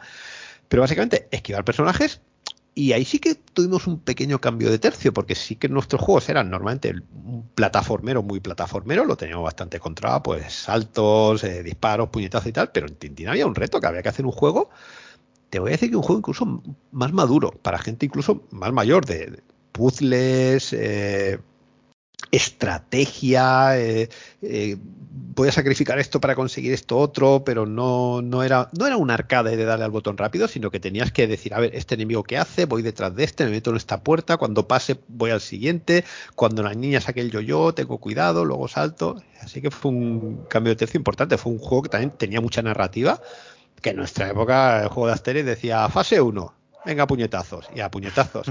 en los pitufos igual, eh, fase del río, tira para adelante. Pero no, no, en Tintín había diálogos, eh, tenías que hacer, en, algunas versiones de Tintín tenías que hacer minijuegos dentro del juego, que eran bastante... Fue un reto importante, un cambio de tercio chulo. Ah, fue, sí, me, divertí con eso. Porque estos primeros juegos de, de, de Game Boy digamos que la programación hacíais allí, la música, gráficos, pero los mapas os venían un poquito dictados. Sí, correcto. Ellos, la parte de diseño, digamos, sí que la querían controlar ellos. Ellos nos decían, pues mira, hacemos este mapa así, ponemos este tipo de enemigo, tal. Luego y el mapa lo implementábamos nosotros, nos hacíamos nuestras herramientas, nuestros mapeadores, como llamábamos, donde podías poner los enemigos y todo eso. Pero e-, ellos eran los que nos guiaban, los que nos dictaban un poco la guía sí que a partir ya del segundo Tintín ya fue cuando nos dieron bastante más libertad y fue entonces cuando empezamos a meter fases. Bueno, en uno de los Tintín hay una fase de coches, que vas conduciendo un coche, otra que vas agarrado a las patas de un cóndor bajando por un acantilado. Empezamos ya a hacer cosas que en la época en la, en la Game Boy mm, era muy difícil de verlas, con, ya con unos gráficos enormes, eh, dejando de utilizar sprites, utilizando fondos para hacer el coche, para hacer algunos de los enemigos, animando los fondos para que diera una sensación de que un monstruo grande te iba persiguiendo. Ahí empezamos a subir el, el listón tecnológico de la Game Boy bastante, cuando nos tiene un poquito de libertad. Pero hasta entonces era todo scroll, saltos, plataformas y poco más. Muy bien. ¿Y esto de la fase de Río? ¿Esto qué? ¿Esto es una firma? ¿Qué pasa aquí? La fase de Río mm, no la descubrimos nosotros ni la decimos nosotros, sino que fue un chaval que trabajaba en, Superjuegos, que es muy, muy amigo de él, que fue el que lo dijo de coña un día. Dice, bueno, en todos los juegos de Bitmanagers, en un artículo, como siempre, hay una fase de Río. Y yo, hostia, pues es verdad. y todos los juegos acabamos metiendo una fase de que al final era un, era un recurso interesante, cambiabas un poquito el, gameplay, en vez de dar tantos saltos ya te movías en cuatro direcciones, pero sí, sí, es que salían casi solas, salían instintivamente. Y luego ya, ya, empezamos nosotros a decirlo ya un poquito con, cachondeo, que, en las entrevistas y tal decíamos, y por supuesto, como buen juego de Bitmanagers tiene una fase de río. Hostia. O sea, que es de casualidad, ¿no? Digamos, al principio, o es sin buscar, sin, ser buscado. Sin buscar, nos dimos cuenta cuando nos lo dijo el chaval este dije, hostia, pues va, pues va a ser verdad que, que siempre se nos cuela. ¿Y realmente firmabais los juegos o no? Bueno, con la firma de los juegos hubo. Empezamos cuando hacíamos el juego de Spectrum. Piensa que éramos unos niños de 18 años. Pues firmábamos ahí con, con Nick Name, yo ponía Cidro con Z y Y, Alberto ponía Calvi, Rubén ponía Robin y tal. Porque éramos unos niños y teníamos, nos poníamos ahí como unos, unos nombres de guerra. Luego empezamos ya a poner, pues, pues como, como en las películas, como en el cine, como, como en la música, a poner los créditos en, los juegos de tu nombre para que queden ahí preservados para, la eternidad. Pero con Infogrames empezó a haber un poco de movida por ahí, ¿vale? Porque no, no tengo muy claro por qué, pero a lo mejor no les hacía gracia que en los créditos salieran nombres que no, que no sonaban muy franceses. Entonces llegó un momento que nos dijeron en plan, pues oye, pues la política de Infogrames ahora es que si sale el nombre de los desarrolladores, no sale el nombre de la empresa si es una empresa externa. Y si sale el nombre de la empresa, no sale el nombre de los desarrolladores. Vale. ¿Qué es lo peor que puedes hacer con un developer? Decirle que algo no lo puede hacer. Porque te lo tomas como un reto. Entonces dijeron, mm, digo, vale, pues hombre, a mí me interesaba mucho que saliera el nombre de, de, de Bitmanagers en los juegos, porque al final, a base de que se viera el nombre de Bitmanagers en muchos juegos, igual que hace unos años, a base de que se viera mi nombre y mi teléfono en algunos juegos de Spectrum, me llamaron, pues a base de que se vea Bitmanager, Bitmanager, Bitmanager, pues a lo mejor un día me llaman de Acclaim o de Sunsoft o lo que sea, que es lo que acabó pasando. Bueno, el nombre de Bitmanager tiene que salir. Entonces, bueno, vale, no pasa nada. Pues no pondremos los nombres de los programadores. Vale. Chavales, a ver, que no nos dejan poner los nombres. ¿Qué hacemos? Vamos a hacer una cosa. Vamos a hacer un cheat que cuando arranca el cartucho le das una combinación de teclas y salen nuestros nombres y además nuestras caras. Venga, sí, con un par. Venga, y así lo hicimos. y dijimos, hostia, pero claro, mm, lo hemos puesto aquí, se lo puedo enseñar a mi familia, se lo puedo enseñar a mi madre, a mis amigos, pero, mm, coño, somos programadores, nos sentimos no de nuestro trabajo. Esto lo tiene que ver todo el mundo. Y en aquella época ya había buena sintonía con, con las revistas españolas y tal. dijimos, pues vamos a hacer una cosa. Se lo soplamos a las revistas españolas para que lo sepan y al menos que en España se vea total. Los franceses no se van a enterar, ¿no? No, no se van a enterar. Bueno, pues nos soplamos, aparece en una revista. Coincidió que habíamos acabado de hacer un juego de Tintín, íbamos a empezar otro. Entonces, normalmente íbamos nosotros a Francia. Y dijeron, oye, pues esta vez vamos a ir nosotros a España. Vinieron los de Infogrames a Barcelona. Y ah, vale, venís a Barcelona, ah, qué bien, vale. No digáis nada, que no lo vean, guardad la revista, no sé qué, vale. Sí, sí, ahí la oficina con ellos. Venga, vamos a comer, vamos juntitos, venga, volvemos juntitos, vamos a la oficina, vale. Os vais mañana, ¿no? dice, sí, nos vamos mañana mira, como hemos acabado todo a tiempo y tal, pues hoy esta tarde nos vamos a ir de compras por Barcelona, sí, queremos ir a las Ramblas y tal, que, hay tiendas así de, revistas curiosas y tal. Y, mierda, seguro que no queréis ir al corte inglés a comprar un bolso o algo, no, no, iremos a... Total, se van por ahí a las Ramblas y entonces ven revistas españolas. En las Ramblas había kioscos y floristerías, no había nada más. Exacto, y entonces compraron algunas revistas de videojuegos. Entonces, pasando páginas, en una de las páginas se encuentran eh, la portada del Tintín, mi cara y mi nombre. ¿Qué ha pasado aquí? Y claro, en ese momento igual no había teléfono móvil, no había nada. Eso ocurrió el día antes a que se volvieran a Francia por la tarde. Entonces eso lo vio eh, Stefan, que era nuestro productor, que me llevaba increíblemente bien con él. Pero claro, cuando llegó a Francia, pues lo explico, dice, mira, es lo que ha, pasado. Claro, eh, yo me pongo en su pejo y dice, claro, es que les dijimos que no podían poner su nombre. ¿Cuál es la reacción inmediata? Ponerlo. Y ya no solo el nombre, sino la cara. Y me acuerdo que al día siguiente suena el teléfono, descuelgo, y digo, pero se Edith. Edith era la, la, producer que está por encima de, de Stefan. Yo mira que soy un tío muy tranquilo, yo nunca riño a nadie, muy cumplidor. La relación con Infograin increíble, nunca, nunca nos han reprochado nada, nunca nos han reñido por nada, pero ese día me cayó la, mayor bronca que me ha caído en mi vida, ni en la mili me había caído una bronca así. Porque claro, es que ni siquiera sale mi nombre en el juego, ya habéis puesto el vuestro con la cara, pero es que no se va a enterar nadie, solo en España, que somos muy poquitos, ah, pero es que eso no se tiene que hacer, no sé qué. No pasó nada, simplemente dijimos, la próxima vez que lo hagamos tenemos cuidado de no mandárselo a la revista y si se descubre que sea muchos años después y nada, al final todos están amigos, pero la bronca nos la, nos la llevamos. Os cayó igual, madre mía. Bueno, eh, hubo una época en la que Infogrames se expandió y empieza a comprar un montón de compañías como Cean, eh, Atari y otra que se llama Claim. No sé si te suena Claim de algo. Me suena ligeramente. Eh, como te decía, bueno, vamos a hacer juegos de, de Game Boy. Vamos a poner el nombre de nuestra empresa. Aquí hay una cosa muy curiosa con los juegos de Game Boy. Para hacer juegos de Game Boy, eh, para tener acceso a los kits de desarrollo, etcétera, tienes que ser, eh, tienes que tener licencia de desarrollador. Vale. Y uno de los requisitos para tener licencia de desarrollador es haber desarrollado dos juegos de Game Boy. Amigo. Pero entonces, eh, ¿cómo puedo tener licencia de desarrollador si, si tengo que desarrollar unos juegos? Entonces, claro, tú desarrollabas juegos para un third party, para otra empresa, y a la que tenías dos podías mm, llamar a la puerta y decirle a Nintendo que quería ser desarrollador.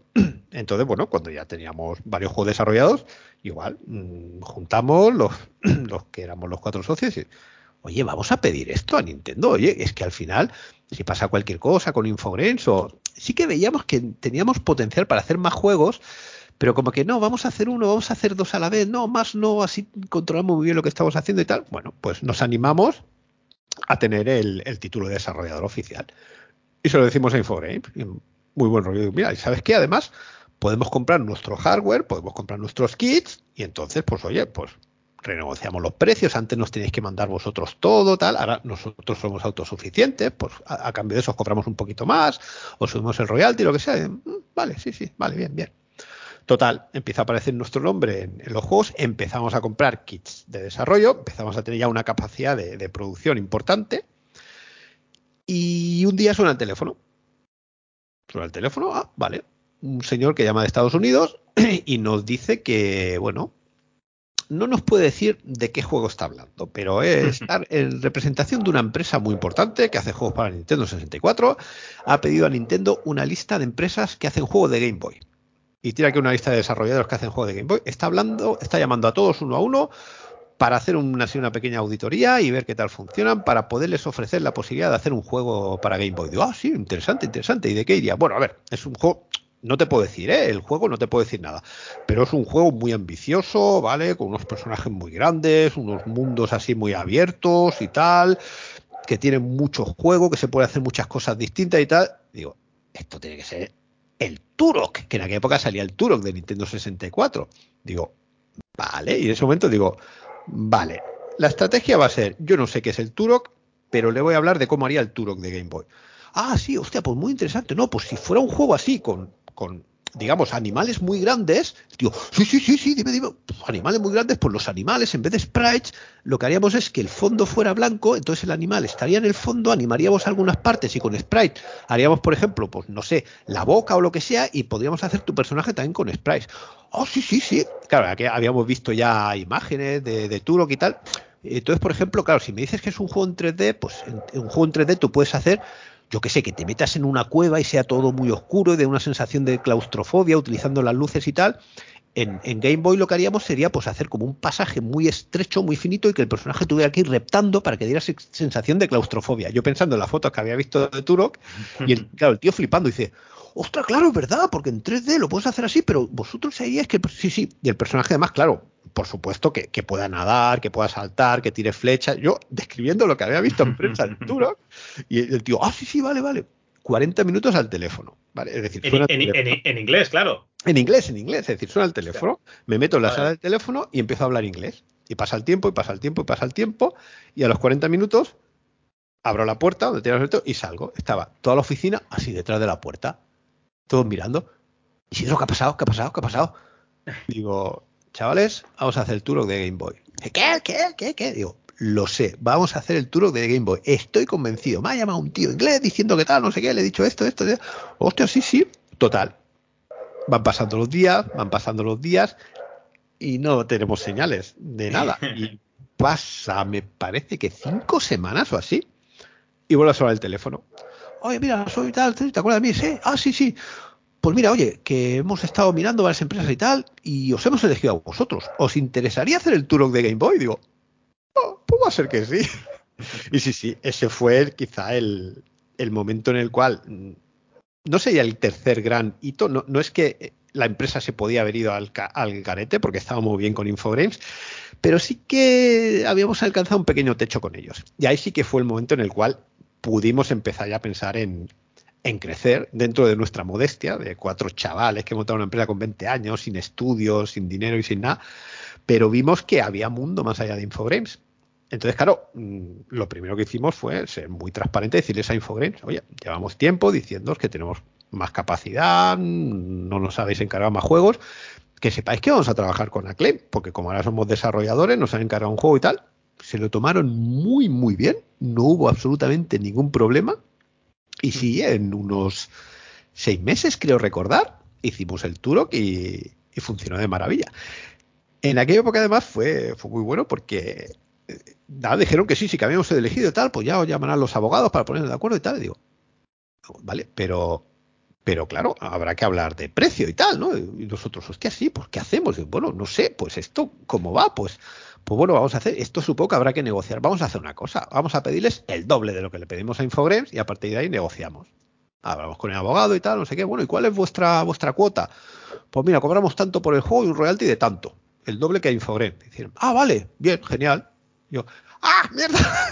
la hemos cagado, teníamos que haber pedido más, ¿no? más. Sí, sí. Aceptaron, nos mandaron el contrato por fax, estábamos todos flipando y pasó un poco como con Infogrames. Eh, cuando el Turok no estaba todavía acabado ni publicado, ya nos estaban pidiendo el Turok 2. Eh, cuando no estaba acabado, el Turok Race Wars y cuando no está acabado ya, eh, el Turok 3. Entonces, pues les hicimos ahí los tres de los cuatro de un tirón. Hostia, pero en aquella época el equipo ya debía ser un poquito más grande, ¿no? No te creas, ¿eh? En la época de, de Bitmanagers previa a que vendimos la empresa Gaelco, no llegamos a ser más de 12. Es decir, un juego de Game Boy como, como Turok lo hacía un programador. Es decir, había más programadores en el norte y sur de Spectrum que en cualquier juego de Game Boy que hicimos. Es más, cuando ya empezamos la empresa como, como Bitmanagers, eh, éramos cuatro éramos eh, cuatro socios y luego teníamos, con, el primer chaval que contratamos era un dibujante, luego contratamos otro programador más, pero de los cuatro originales eh, yo programaba el juego, uno de los programadores era, dedicaba prácticamente el 75% de su tiempo a herramientas, que gracias a esas herramientas pudimos hacer tantos juegos y fue gracias a esas herramientas cuando pudimos ya petarla cuando, cuando sale la Game Boy Color y un dibujante y el grafimúsico que, que decíamos de coña con, con, Alberto. Pero estamos hablando de que los juegos los hacían cuatro personas. Es decir, cuando hacíamos dos juegos a la vez para Infogrames, pues éramos tranquilamente ocho personas dedicadas, no más. Y a la que ya empezamos a crecer y surgió lo de Acclaim, sí que llegamos a, a ser doce. Que en aquella época, claro, estamos hablando de, de, de chavales de veintitantos años que no han estudiado nada, que, que no el, dinero que han ido haciendo ha sido a base de hacer un juego detrás de otro, detrás de otro, detrás de otro. Y llega un momento que a final de mes tenías que firmar 11 nóminas. Y dices, hostia, te, te, te, empezaba a temblar un poco el pulso. Luego ya con el tiempo, cuando ya vendimos a Gaelco, volvimos a comprar y tal, llegamos a ser 45 aquí en, en una oficina en Santa Coloma de Gramena, que ya te puedes imaginar, aparte del, del vértigo que da, pues la, coño, que las la nóminas se firmaban a mano. Y decías, hostia, es que el, eh, el, mes que viene tengo que firmar 45 más. Y como si no me paga Infogrames, no me paga Claim o, pa, o, pasa lo que sea, aquí tenemos un problema. Pero no, no, fue, no hubo ningún atisbo de que se complicara nada hasta mucho más adelante, como en todo hay su, sus altos y bajos. Pero sí, sí, con, con, en aquella época no, no llegamos a ser más de 12 en el, en el garito en el que estábamos, en Santa Coloma. Madre mía. No, no, está, está muy bien. Oye, eh, en Francia, por ejemplo, cuando teníais que acabar algún juego eh, o estaba próximo no a la, la, la, fecha de que tenía que acabarse, pues os ibais a Francia, pero me parece que también fuiste a Japón, ¿no? Sí, eso, esa es una de las historias que más, que más grato recuerdo tengo de, de aquella época. Normalmente cuando acabamos un juego, sí, como sobre todo por los testers. En, en Infonet tenía un equipo de testers que, pero tranquilamente había 7, 8 personas probando el juego en busca de fallos, porque claro, en aquella época Nintendo te, tiraba para atrás un juego como hubiera algún pete, se quedara colgado o algo así. Y, y, lo dicho, y los japoneses es que si había algo lo veían, es que no se les pasaba nada. Entonces había un equipo de testeo muy potente. Entonces cuando ya se estaban dando los últimos toques al juego, claro, no es como ahora, que, todo va por internet y todo va online. Si querías estar con el equipo, pues te tenías que ir para allá. Entonces, claro, nosotros éramos cuatro Y ellos eran el productor, el diseñador, el, el artista y ocho testers, pues salía a cuenta llevarnos para allá. Y uno de los juegos que acabamos así era ya el Asterix y Obelix de, Super Nintendo, que este lo, estuve programando yo en, persona. Igual, era una gran oportunidad y había un hueco de mercado, la gente estaba esperando un juego así. Entonces, eh, estuve un mes ahí en, Infogrames entero, acabando el juego. Me fui de, permiso de fin de semana a los 15 días, bajé un fin de semana, volví a, subir, acabé el juego ya con ellos y cuando ya estaba acabado, pues igual el productor estuvo hablando con, los jefes, con Benoit y compañía, y me viene y me dice, Isidro, tengo que pedirte una cosa. Dime, dime, dime, yo aquí estoy para, lo que sea. Bueno, esta entrega es muy importante, no podemos retrasarnos, no, no, está todo acabado, está todo bien. Claro, ahora hay que entregar el juego a Nintendo y que lo apruebe y tenemos muy pocos días. Entonces, ¿cómo funcionaba eh, las submissions a Nintendo? Pues en Europa tú lo que hacías era aquellos famosos cartuchos con zócalos para meter EPROMs, tú grababas las EPROMs del juego, tres copias de las EPROMs, ¿vale? Y las enviabas por mensajero a Japón. Tardaba dos días en llegar a Japón. Cuando llegaba a Japón, en Nintendo metían las, las EPROMs en su cartucho y se ponían a testearlo. Entonces, durante cuatro días hacían las pruebas, ¿vale? Para ver si el juego eh, no tenía fallos. Si todo había ido bien, al cuarto día te enviaban un fax diciendo que el juego estaba bien y que adelante. Pero si encontraban algún defecto, te enviaban un fax, tenías que solucionar el defecto, volver a grabar las EPROMs, enviarlas por mensajero, tardaban dos días y cuatro días más de testeo. Y dijeron, solo tenemos una bala. Mm, vale, mm, el juego está bien, el juego creo que no tiene problemas. ¿Qué hacemos? Dice, muy sencillo. Lo que te he explicado es el método de entrega que se usa en Europa. Las empresas japonesas hacen otra cosa. Cogen el, tren, se van a Kioto. Hola, soy de Konami. Sí, vengo con el juego de las tortugas ninja. Pum, le dejan las EPROMs encima de la mesa y se vuelven a casa. Y a los cuatro días le dicen que está ok. Dice, bueno, pues entonces vamos a hacer una cosa. Pues vamos a buscar un ordenador que se pueda transportar. Es decir, en francés, eh, portátil es portable. Entonces encontraron un ordenador, en aquella época no había ordenadores portables, había ordenadores transportables. Es decir, vamos a buscar un ordenador que sea transportable, ¿vale?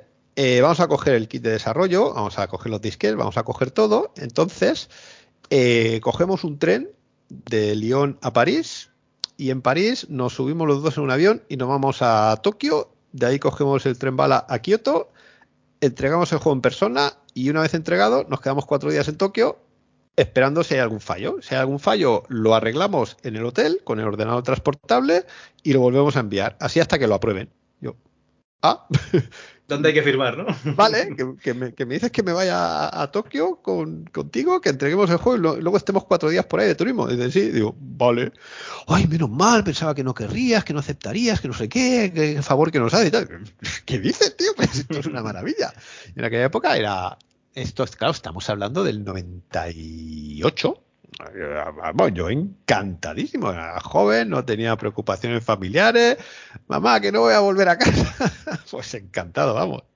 Y sí, sí, fue una, pequeña aventura. Lo bueno es que lo aprobaron bien a la primera, así que a los cuatro días nos volvimos y ya está. Pero comí mucho sushi, visité muchos templos, algún parque temático que había por ahí muy chulo y, y con Asterix ya aprobado. Hostia, tú eres una buena persona. Yo hubiese metido dos o tres fallicos ahí para quedarme algún día más. No, lo que pasa es que el juego ya estaba acabado cuando me enteré de eso. Es más, es que yo ya tenía el, billete de vuelta de, de, ah, Lyon a Barcelona en avión. Estaba ya todo hecho. Cuando me dijeron, mira, solo hay un disparo, así que ya no nos va de lo que vale un, billete de, avión. Así que si puedes, vente conmigo. encantado. Además, con el chaval que me fui, me, nos llevábamos súper bien. Estamos trabajando desde la época del, del Spectrum juntos, así que fue, fue una gran aventura. Muy bien, muy bien. Bueno, eh, oye, ¿cuántos sistemas, no? Eh, la Game Boy, la Game Boy Color, eh, la Game Boy Advance, Master System, NES, Super Nintendo. Game, Gear también. Game Gear. Super Game Boy, no sé si te acuerdas de la Super Game Boy, que era un aparatito que se conectaba a la Super Nintendo y le metías el cartucho de Game Boy, entonces veías el juego de Game Boy por la tele con un marquito de color que había que. ¡Ole! Joder, qué ¿Cómo está? Sí, sí, sí, sí. Esto me recuerda al, al book más deprimente que me han reportado. Es decir, cuando hacíamos, hacíamos versiones de Super Game Boy, eh, con, lo cual había que hacer como un marquito alrededor que salía en la, tele, pues eso, con un pitufo, con un árbol, lo que sea. Entonces, en una de estas, cuando estábamos haciendo una versión de Super Game Boy, eh, uno de los testers dice, bueno, es que hemos visto una cosa, hemos visto que cuando sacas el cartucho con la Super Game Boy conectada, si lo sacas muy despacito, llega un momento que se queda la pantalla como bloqueada con unos cuadraditos negros. ¿No podríamos hacer que saliera un mensaje, por favor, inserta el cartucho de nuevo? Yo pensando, a ver, has sacado el cartucho, el programa está en la ROM. ¿Cómo quieres que haga eso? Ah, no se puede. Digo, no, me parece a mí que no se puede. Pero yo pensaba, pensaba que ibas a decir que se dibujaban unos penes ahí en el marco de, la Super Game Boy. no, no, Pero sí, a ver, me, dio un poquito de, de, vidilla a la vista, porque imagínate, en, en toda mi juventud estábamos haciendo los juegos en la Game Boy. Imagínate tú cómo nos quedamos de cegatos todos en aquella época. Pero bueno, con la Super Game Boy conseguimos una pequeña tregua y una prórroga de, visibilidad, de visión. Vale, vale. Con, de todos estos sistemas, ¿te quedaste con ganas de hacer algún juego para algún sistema, yo que sé, la Mega Drive o alguno que no tocaseis? los únicos que no caté fueron la, la Mega Drive, ¿vale? Y en aquella época de la guerra de las consolas estaban los de Super Nintendo y los de Mega Drive, igual que los de Spectrum y los de, y los de Commodore, pero me quedé con las ganas, porque guerras verbales aparte y bromas aparte, con Sega, Nintendo, con todas disfruté muchísimo. Cada consola tenía su, su cosilla, cada consola la podías exprimir un poquito más que, que la otra. Y me quedé con las ganas de la Mega Drive, pero sobre todo, sobre todo, sobre todo, lo tuvimos ahí al alcance, al final no lo hicimos, la Atari Lynx. Me habría encantado. Yo sinceramente, tenía algunos problemas que no pudieron anticipar y la tecnología todavía no estaba desarrollada. La duración de las baterías, básicamente. Pero aquella consola era increíble. Yo con los juegos de Atari Lynx, lo que llegué a disfrutar con Electrocop, eh, Gates of Zendocon, California Games, eran todos increíbles. Eran unos juegazos. Eh, era una consola adelantadísima a su época. Cable para jugar cuatro jugadores y tal. El problema, las baterías. Pero sí, fue una, fue una pena. Vaya, vaya. Bueno, eh, en el 97 entráis en contacto con Gaelco, la otra empresa así grande de, desarrollo de videojuegos de Barcelona, y, bueno, llegáis a un acuerdo en el que haríais versiones para sus juegos de, recreativas y ellos eh, gestionarían toda la empresa. Mm, acabó así, pero empezó de otra manera. A ver, a ver, explícanos. Empezó con que Gaelco hacía juegos de coin-op, ¿vale? Y, además un negocio que les iba muy bien. Es decir, hay algunas maravillas, como, bueno, el World Rally, por ejemplo, fue un éxito increíble. Speed Up fue el primer juego de recreativa en 3D que se hizo aquí en España y era, y era genial. Y ellos entonces, bueno, empezaron a ver que oye, que el CoinUp es un es un mercado que controlamos bastante bien, pero oye, esto de las consolas, oye, y estos juegos también se podrían hacer en consola, ¿no? Y podrían salir muy bien, ¿no? De, oye, ¿por qué no? Hay, hay, la empresa esta de Barcelona y tal, que hacen los juegos de Game Boy y todo eso, sí, sí, Bitman, ¿no? Sí. No, oye, que el otro día vimos ahí en una revista, en una micro hobby, que fueron ahí de visita y que están haciendo como un prototipo de un juego de coches en 3D para PlayStation. ¿Qué? ¿Que en España se hacen juegos de PlayStation? Sí, sí, que están haciendo juegos de PlayStation, claro, igual. Eh, con la Game Boy, Super Nintendo y tal, estuvimos muchísimo tiempo y, y que yo sepa, no de este tipo de consola no se llegó a hacer juego ninguna otra empresa en España. Y nos intentamos adelantar también y hacer, empezar a tener tecnología para hacer juegos de PlayStation. Sin encargo, sin cliente, pero hicimos como una demo de un juego de coches y en Micro Hobby, en Micromanía decían, ah, lo hemos visto, está muy bien, el juego va, muy rápido, no tiene eh, las típicas rayas entre polígonos que salen en muchos juegos. Y entonces Gaelco vio eso y bueno, y llegaron y dicen, oye, nos interesaría hacer este juego para, para PlayStation, el Speed Up, que hagáis la versión de PlayStation, ¿no? Venga, pues encantado, pues sí, pues eh, hicimos el desarrollo con ellos. Fue una historia muy rara y es una de las cosas que sí que me ha pasado profesionalmente, que bueno, me da un poquito de pena, pero es que es así en la vida. Hemos hecho muchos juegos que no han llegado a publicarse nunca, pero es que eh, la vida es así y, hoy en día con los juegos de móvil todo el mundo lo sabe, que hay muchos juegos que no llegan a publicarse y que la gente no llega ni, a conocerlos. Pues hicimos eh, la versión de Speed Up para PlayStation. Entonces la idea que tenían ellos era publicarlo, eh, como vendérselo para que lo publicara una, tercera empresa que fuera ya publicadora de, juegos de, PlayStation, que era, en este caso era Sami Corporation en, Japón, ¿vale? Entonces, nosotros hacíamos el desarrollo, ellos ponían eh, la marca, la propiedad intelectual, y le vendían ya el paquete a una empresa japonesa para que lo publicara. El juego se acabó, el juego pasó todos los controles de calidad de Sony, el juego estaba en japonés, es decir, tuvimos que traducir el juego al japonés. Cuando lo, probamos, decimos, supongo que estará bien, porque yo no entiendo nada. Me decían, esto se escribe así, esto así. Pero el juego no llegó a publicarse nunca. No salió en Japón. Y creo que la única copia del juego que hay la tengo aquí en un cajón. Y tengo la, ISO del CD volcada y todo. Y sí, sí, y el juego está, pero no, no se llegó a publicar. Pero bueno, salió muy bien acabaron contentísimos y de repente un día me dicen, oye, que os queremos hacer una oferta para comprar la empresa y que paséis a hacer parte de Gaelco para que seáis un poco nuestra división de, ellos decían, de consumer. Estaba CoinOp y luego consumer, que eran las consolas. Hostia, esto es como, claro, en aquella época esto de las startups, Silicon Valley, vender empresas y tal, esto en España no, no existía, nadie, nadie sabía de qué iba esto. Y al final sí, salió, salió bien. Me acuerdo incluso que, bueno, nos hicimos derrogar lo justo. Hay una negociación y tal, con, condiciones y todo eso. Y te va a una escena grabada cuando venía el que era el, el, gerente en la época y decía, bueno, es que, claro, tú ponte en nuestro lugar, nosotros somos una empresa grande, tenemos medios, dinero. Entonces, claro, queremos montar un equipo de consolas, podemos hacer dos cosas.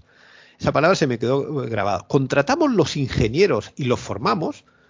Ingenieros, a ver, nosotros cuatro ninguno éramos ingenieros, éramos cuatro chavales que habíamos aprendido por la buena. Decía, contratamos los ingenieros y los formamos y en un año tenemos un equipo montado, o si no, pues hombre, vamos a los bit managers estos, pongo un cartel abajo en la puerta decir, oye, que somos de Gaelco, venimos a trabajar con nosotros que os pagamos más. Y tú, Isidro, vente también si quieres. Y eran así un poquito, eran más mayores que nosotros, habían hecho juegos antes que nosotros para CoinOp, habían vendido sus juegos en Japón y tal. Tampoco se hablaba mucho de ellos, también estaban en Barcelona y no, no se hablaba mucho de ellos estaban, Estaban en Tech Free, eh, dos o tres socios de, de Tech Free, los que montaron Gaelco, eh, en el 80 y pocos ya estaban ahí exportando juegos a Japón. Sí, sí, sí, sí. Según las revistas, por una millonada. Sí, sí, sí. En teoría dice la leyenda que el primer juego lo vendieron por un millón de dólares. eran, eran muy listos porque eh, piensa que los juegos, la placa del juego estaba, digamos, eh, había dos partes. El, donde estaba el código era como el juego de Spectrum, que el, código ocupaba 6K y luego los gráficos ocupaban 40. Pues con los CoinOps pasaba lo mismo. El, donde iba el código era un chip muy pequeñito con poca memoria, pero lo que más ocupaba era todos los gráficos. Pues ¿sabes lo que hacían los cabroncetes? Cuando iban a venderlo a, Japón, tenían ya grabados los gráficos con los logotipos de todas las empresas. Taiko, Namco, estaban todos en, la, ROM de gráficos y entonces por código podían decidir qué logotipo eh, querían mostrar. Entonces cuando iban a Namco, mira, te lo enseño como Namco, cuando iban a Taito, te lo enseño como Taito. Y luego no tenían que volver a el deep switch directamente de, claro, la casa. en el código te decían, enséñame el logotipo 1, el 2, el 3 o el 4, pero en la memoria estaban todos los logotipos. Entonces, claro, a la que firmaban un, contrato ya tenían todas las ROMs grabadas. Es decir, eran súper super listos. Y sí, sí, de un momento que nos hicieron nos hicieron una oferta y dice, que os compramos la empresa. Y yo, hostia, pues, ¿por qué no? Es decir, con Infogrames empezamos a crecer un poquito, con Acclaim doblamos prácticamente, empezamos a crecer más, pero claro, yo seguía siendo un chaval que no había ido a la universidad, que no tenía conocimiento de negocio, de nada, y que había ido un poco mm, con lo que sabía y mucho esfuerzo, pues oye, ganándome la confianza de los clientes, haciendo juegos. En su momento también arriesgamos un poco dijimos, vale, mm, esto es lo que vale hacer un juego, os cobramos un poquito menos, pero nos llevamos un pequeño porcentaje de, las ventas y nos salió muy bien porque Asterix se vendió muy bien, Pitufo se vendió increíblemente bien, Tintines, etcétera. Pudimos ir haciendo un poquito de hucha. La hucha fue para crecer, crecer, crecer, crecer. En aquel momento nuestra ambición era crecer y poder hacer más videojuegos y mejores. Pero un momento que ya habíamos visto que estábamos tocando techo, porque, vale, trabajamos para Claim, para Infogrames, para Soundsoft, pero ¿y si un día se enfadan, qué? ¿Y si un día pasa algo, qué? Pero en cambio, yo vi que con Gaelco era, una alianza estratégica de que ellos eh, tenían productos ya hechos y tenían contactos con, con, otras empresas en Japón y tenían dinero y tenían, y tenían ambición. Digo, oye, pues qué mejor que, que sumar fuerzas. Así que sí, vendimos la empresa, nos pasamos a ser de facto Gaelco consolas, como, como decíamos un poco eh, en broma. Y sí, hicimos entonces, eh, igual, volvieron a hacer un poco la, misma jugada. Radical Bikers, que era un coin-op de Gaelco, espectacular, un, un exitazo en todo el mundo. Pues la idea era, vale, este es nuestro juego, Bitmanagers hace la versión de PlayStation y nosotros se lo vendemos al cliente de Bitmanagers, que es Infogrames. Sí. Y ese sí que se llegó a publicar, ¿vale? También, pues tuvo su gente que le gustó más, gente que le gustó menos, pero oye, sacamos ahí un juego de, de PlayStation. A la segunda hicimos ya un juego de PlayStation que, que se publicó con Gaelco. El, el, juego lo hiciste en Play y luego hay una versión que nos salió de, de, Game Boy Color, ¿puede ser? Bueno, una versión que el otro día vi en Twitter que había salido a través de una empresa que saca juegos eh, retro, pero legalmente, es decir, con, con, con licencia y con, y con, todos los derechos. ¿Cómo se llama? Evercade o algo así, puede ser. Pero esto, eh, esta versión es vuestra. Sí, sí, sí. Es decir, es, la historia es que eh, se hizo la versión de PlayStation y dijeron, podemos hacer también una versión de Game Boy. Con el, mismo, con el mismo objetivo de, una vez hecha, la vendemos. Pero ya llegó muy tarde. Llegó un momento que ya la Game Boy ya estaba muy, muy de capa caída. Y entonces eso fue también un poco quizá creo yo el principio del fin de, de la relación Bitmanager-Gaelco. Es decir, eh, cobramos todo el desarrollo, es decir, por hacer... Ellos nos habían comprado la empresa, pero la empresa seguía siendo una empresa. Es decir, no, es, no, no nos absorbieron, sino que compraron el 100% de las acciones de, de Bitmanager. Pero Bitmanager seguía siendo una empresa que había que firmar sus nóminas, que pagaba sus impuestos, por otro lado, etcétera. Entonces, nosotros cobramos por el desarrollo de Radical Biker lo mismo que le cobramos a, a Claim y lo mismo que le cobramos a Infogrames. Y con el juego ya hecho, eh, se dieron cuenta que no había ninguna empresa interesada. Mm, ya la Game Boy ya estaba un poquito de capa caída y bueno, quizá, quizá ahora con el tiempo dices, es que a lo mejor no era un juego para hacer en Game Boy, quizá no lo sé, o en aquella época no. Total, que todo lo que pagaron por el desarrollo, pues aquí tienes el cartucho, pues se lo voy a dejar a mi sobrino que juegue un poco, pero no lo vamos a publicar y el dinero pues perdido está. Y entonces, sí, a partir de ese momento ya, pues empezaron un poco a cambiar de ideas, pues vamos a hacer mejor esto, vamos a hacer lo otro, y miraban de reojo, es que esto de la Game Boy y tal, esto no va a ningún sitio, todo esto hay que cerrarlo. Yo, coño, empresa, 22, 23 años, montar una empresa, todos los juegos que hemos hecho y tal, joder, toca un poco la fibra sensible, pero bueno, oye, si hay una razón de negocio detrás, vale, lo hablamos, lo discutimos, lo vemos yo no la acababa de ver. Yo veía que seguíamos haciendo juegos de, de, Game Boy, estaban funcionando bien, tenemos unos clientes, Game Boy, Game Boy Advance, y ellos querían un poco más el foco en PlayStation 2, en hacer juegos de Gaelco o en hacer copiar juegos que ya existían. No acabamos de entendernos muy bien. Y un día sí, a medio en broma, ¿no? En, en serio, es que claro, es que Game Boy no le vemos la rentabilidad y tal. Yo, a ver, yo, eh, yo al final era un mandado, la empresa la habían comprado ellos, yo era el, el, el gerente de Bitmanagers, pero la última palabra era de ellos. Sí. Dice, bueno, pues que, hombre, si tan claro lo tienes, mmm, pues recompra tú esa parte y te la quedas. Digo, sí, bueno, hablemos. Y bueno, y nos pusimos de acuerdo, ¿eh? Amigablemente. Te vendí la empresa pues ahora te compro esta parte, la parte de Game Boy, y vosotros os quedáis con la parte de, PlayStation. Ningún problema, oye, y, y, tan amigos, y colaboramos y todo, y sí, sí, se, amistosamente se, hizo otra operación inversa de, para recuperar parte de la parte de, de Game Boy y tal, que siguió siendo todavía Bitmanagers, porque Bitmanagers todavía existía, y el resto de, del equipo se quedó con ellos, ¿vale? Ellos siguieron su camino y nosotros volvimos un poco a regenerarnos y refundarnos otra vez para, para las consolas, para Game Boy Advance, hicimos un último juego para Game Boy Color también, el de, Baby Felix, y luego ya de ahí ya dimos un poquito el, el otro cambio de tercio que fue ya pues esos juegos eh, de Nintendo DS, descargables, eh, teléfonos móviles, fue ahí ya otro, otro cambio de tercio. Luego al final la parte de Bitman es que se quedó Gaelco, acabó reintegrándose dentro de Gaelco y ya no, ya no se supo más. Aquí has abierto varios melones, voy a ver si, si, si, los puedo eh, reducir, por un lado, o sea, os dan una pasta por vuestra empresa los de Gaelco. Sí. Pero vosotros recompráis la parte que os interesa Sí. por menos dinero, entiendo. Eh, sí, claro. No puedo decir Vale. las cifras, creo que no es No, ético, no, pero, no te preocupes, pero, no te preocupes. pero sí, sí.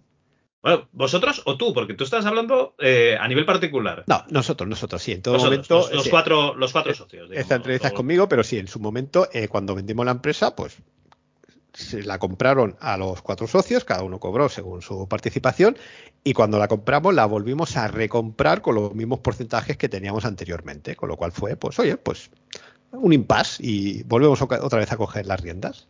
Vale, entonces eran dos empresas separadas porque era Bitmanagers Consolas eh, o Bit- Bitmanagers eh, Game Boy, digamos, no sé cómo llamarlo, Sí. con vuestro propio NIF, entiendo.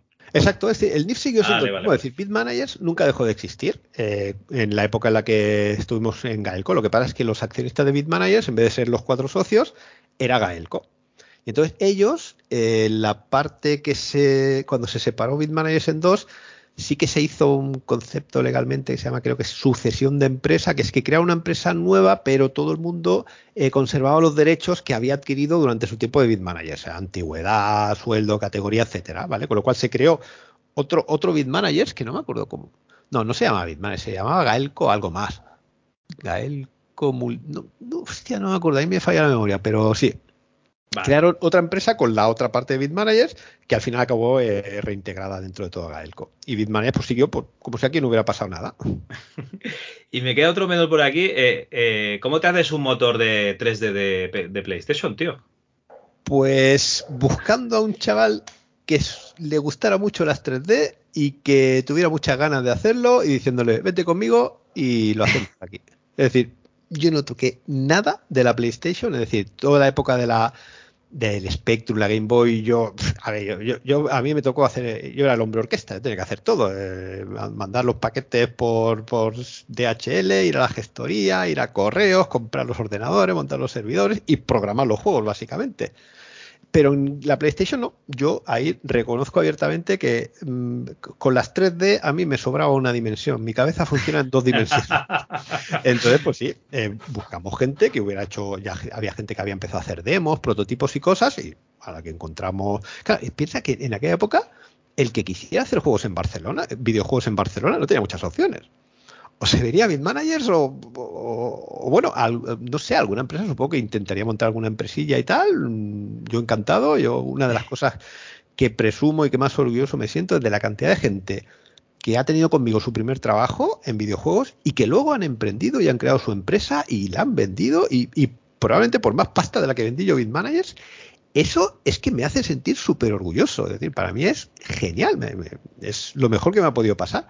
Pues sí, en aquella época, pues gente que, que tenía talento y ganas, pues, oye, Bitmanagers hacen juegos consola, tal, oye, PlayStation, venga, va, sí, vente conmigo, tú haces el motor y tal. Y sí, montamos un equipillo de gente que era buena en 3D, que se hizo el motor desde cero, herramientas y todo.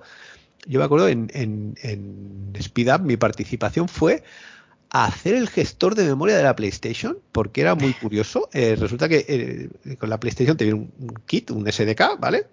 Con las típicas funciones básicas de reservar memoria, liberar memoria y tal. Y está- estábamos haciendo el prototipo y que no funcionaba, que se colgaba, que nos daba fallos. En aquella época había muy pocos desarrolladores y había contacto casi directo. Podías hablar con ellos en los foros, te atendían y tal. Decía, pues es que nos pasa esto, nos pasa esto.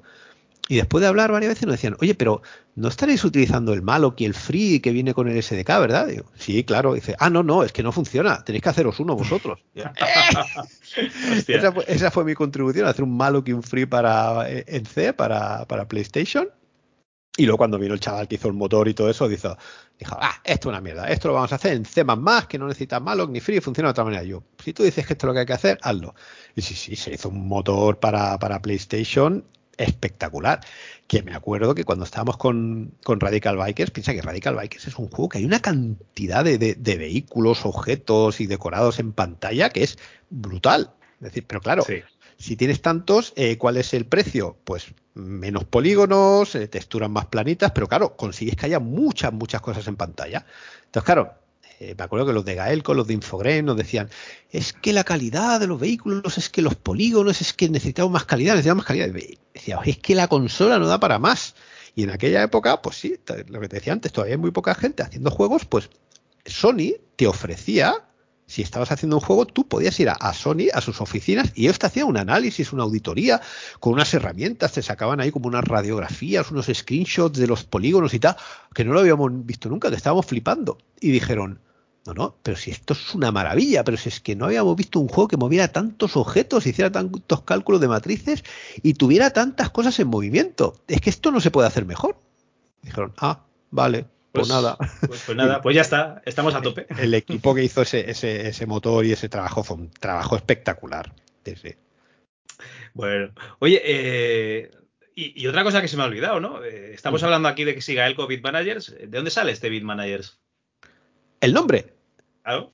Ah, pues fíjate, pues estábamos un día decía, oye, pues vamos, al final cuando ya decidimos que había que hacer una empresa, decía, oye, pues habrá que poner un nombre, ¿no? Habrá que poner un nombre. Y por ahí tengo que tener un papel donde empezamos a poner nombres, letras, logotipos. Lo de bit nos gustó, por lo de los 8 bits, por la broma aquella de los 4 bits, por lo que la gente hablaba de los 16 bits, pues algo de bits, algo de bits. Y salió alguna cosa. Creo que empezamos con Byte, Byte Manager, si nos gustaba Byte Manager, pero no sonaba bien, sonaba Byte Manager, costaba decir, Bit Manager, no sé qué va. Y no sé, al final, por, consenso, a base de dibujar y hacer logotipos y cosas, venga, por Bit Managers. Me acuerdo además que en aquella época había que ir al registro y, solicitar eh, la marca. Con lo cual me parece que tenías que dar un nombre y dos alternativas. Pero al final dimos Bit Managers y dos más. Y sí, sí, no estaba ocupada, la, aceptaron y pues para adelante, venga, pues los managers del Bit, como decíamos de, de coña en aquella época. Muy bien. Bueno, eh, de esta época de Bitmanagers, eh, ¿hasta qué año llega? Porque estamos hablando que recuperas la empresa, recuperáis la empresa, perdón, en el 2001. 2001. Y, seguís haciendo juegos unos años más aún. Sí, en, en 2001 recuperamos y entonces eh, recuperamos un poquito la relación con Infogrames, que se deterioró un poquito con Radical Bikers y, todo el desarrollo y que se alargó más de la cuenta y ahí costó un poquito entenderse al final. Cuando están trabajando dos toda la vida y se te mete un tercero en medio, a veces hay fricción, rozadura, entonces no acabó del todo bien. Vale. Eh, recondujimos la relación con, con Infogrames, fue cuando empezamos a hacer juegos de Game Boy Advance eh, buscamos otros eh, clientes, por ejemplo Light and Shadow, que era una empresa francesa que estaban en Marsella, quiero recordar, que ahí hicimos Baby Félix, eh, Inspector Gadget, Drupis Tennis, empezamos un poquito a casi a volver a empezar otra vez, pero claro, con un buen currículum detrás. Y entonces llegó un momento en que ya con los juegos de Nintendo Game Boy, la Game Boy Advance fue una pena porque era una consola espectacular, pero tuvo un ciclo de vida muy, muy, muy corto. Es decir, duró muy poquito la ilusión con la Game Boy Advance. También venía la Nintendo DS detrás. Pero sí que es cierto que en aquella época se abrió un nuevo frente, que eran los juegos de móvil. Y los juegos de móvil es algo en lo que en su momento empezó Gaelco a meterse ¿vale? Empezaron a hacer los primeros juegos de juego de Gasol, por ejemplo, que estaba de puta madre, luego llegaron a hacer el de Fernando Alonso, hicieron bastante jueguecitos de, móviles, pero claro, cuando te hablo de móviles ya no hablo de iPhones y Android, sino los móviles Java, los Nokia, Motorola y, todo esto. Y entonces fíjate lo que es las vueltas que da la vida. Eh, Gaelco, que nos había comprado la empresa, nos revendió una parte, fueron por su camino, nosotros por el otro. Eh, se acordaron de nosotros, que nos habíamos quedado en, petit comité. es decir, en aquella época volvimos a hacer casi los cuatro, porque después de cuando ya bajó tanto el mercado de Game Boy fue cuando tuvimos la primera gran crisis importante y nos quedamos casi en cuadro, nos quedamos muy poquitos. Y en aquel momento de los cuatro socios, llegó un momento que decidimos que no veíamos las cosas del todo bien y también se volvió a hacer un split. Y en Bit Managers nos quedamos dos y los otros dos socios, pues montaron otra, otra empresa por su lado, con algunos ex empleados y todavía siguen en activo y yo encantado. Y nos vemos de vez en cuando y hemos ido a dar alguna charla y, contentísimos. Pero sí, llegó un momento que Bitmanager se quedó prácticamente que éramos dos. Y Gaelco había empezado a hacer móviles y, nos ofreció hacer conversiones de juegos de móviles. Tantos años después, todo vuelve otra vez a, a empezar. Y bueno, pues volvimos a casi a empezar de cero, los dos socios que, quedamos. Hacíamos cosas para móviles con, con Gaelco, conversiones. pero nos volvió a picar el mismo, el mismo gusanillo que teníamos con la, con la Game Boy. Vale, sí, yo os dejo el teléfono, vosotros hacéis el juego y tal. Digo, ya, pero yo voy a ir comprando mis teléfonos y voy a ir creando mi tecnología y voy a ir aprendiendo y tal. Y bueno, pues empezamos un poco a especializarnos en, juegos de móvil en su, en su momento. Y entonces apareció un nuevo actor eh, en la escena, que es eh, Virtual Toys, una empresa que, que estaba en Madrid que hacían juegos de PC, sobre todo, no llegaron a hacer nada de consola, ¿vale? El Torrente, ¿no? Sería el conocido, por ejemplo. Tenían una licencia potentísima, que el potencial que tiene en España es increíble, que se llama Torrente, ¿vale? Y en una feria coincidimos con ellos, ¿vale? En una feria en, en Londres, por los pasillos, coincidimos. Ah, sois españoles, sí, tal, no, mira, nosotros tenemos la marca de Torrente y tal, hemos hecho el juego de PC. Digo, ah, pues mira, nosotros ahora estamos con los móviles, que hay mucho futuro con los móviles, muchas posibilidades, tal. Y digo, oye, ¿y si vosotros tenéis la marca de Torrente? Yo os hago el juego para móvil y 50-50. ¿Qué os parecería? Dijeron, un poco como cuando se presentó el chaval aquel en Francia, que hacemos conversiones de Spectrum. Ah, vale. Me acuerdo que en ese momento dicen, pues suena bien, ¿no? Digo, sí, venga, va. Pues así, en unos pasillos de una feria, surgió la relación con, con Virtual Toy. Es decir, tú tienes las marcas, yo tengo el conocimiento, los móviles, el equipo, la experiencia. Está un juego de torrente para móvil. El juego de torrente la petó. La petó para móvil. Fue una cosa increíble. Había algunas versiones, la de Nokia 6600, era espectacular. Tú imagínate, un juego, una pantalla de, qué de 200 por 128 píxeles, con unos gráficos con pixel art, ¿no? Con, con ladrillo art pero claro, en el Nokia 6600 con la voz de Torrente. Si tú ibas con el personaje, te disparaba y decía, ¡ay, manda estos cabrones!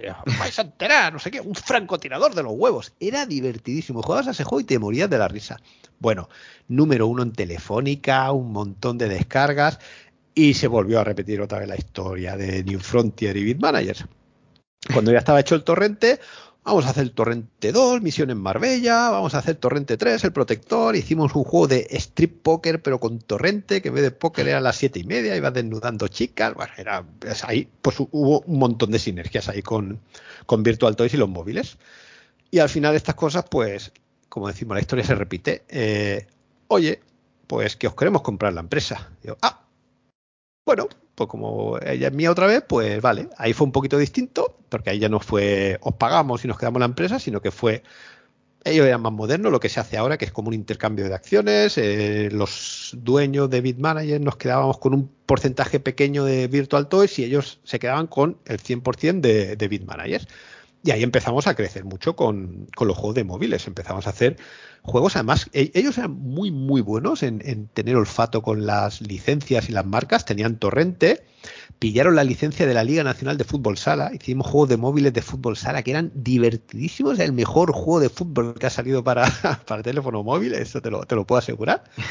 Eh, licencias también, por ejemplo, bueno, el caso de, de, de Rafa Nadal, aquello fue espectacular. Te estoy hablando del el año en que jugó el primer Roland Garros, Rafa Nadal, ¿vale? Que no había ganado todavía nada. Hablando con ellos, como ellos eran muy buenos, se relacionaban con gente, compraban licencia y tal, dijimos, oye, ¿y si hicimos un juego de pádel?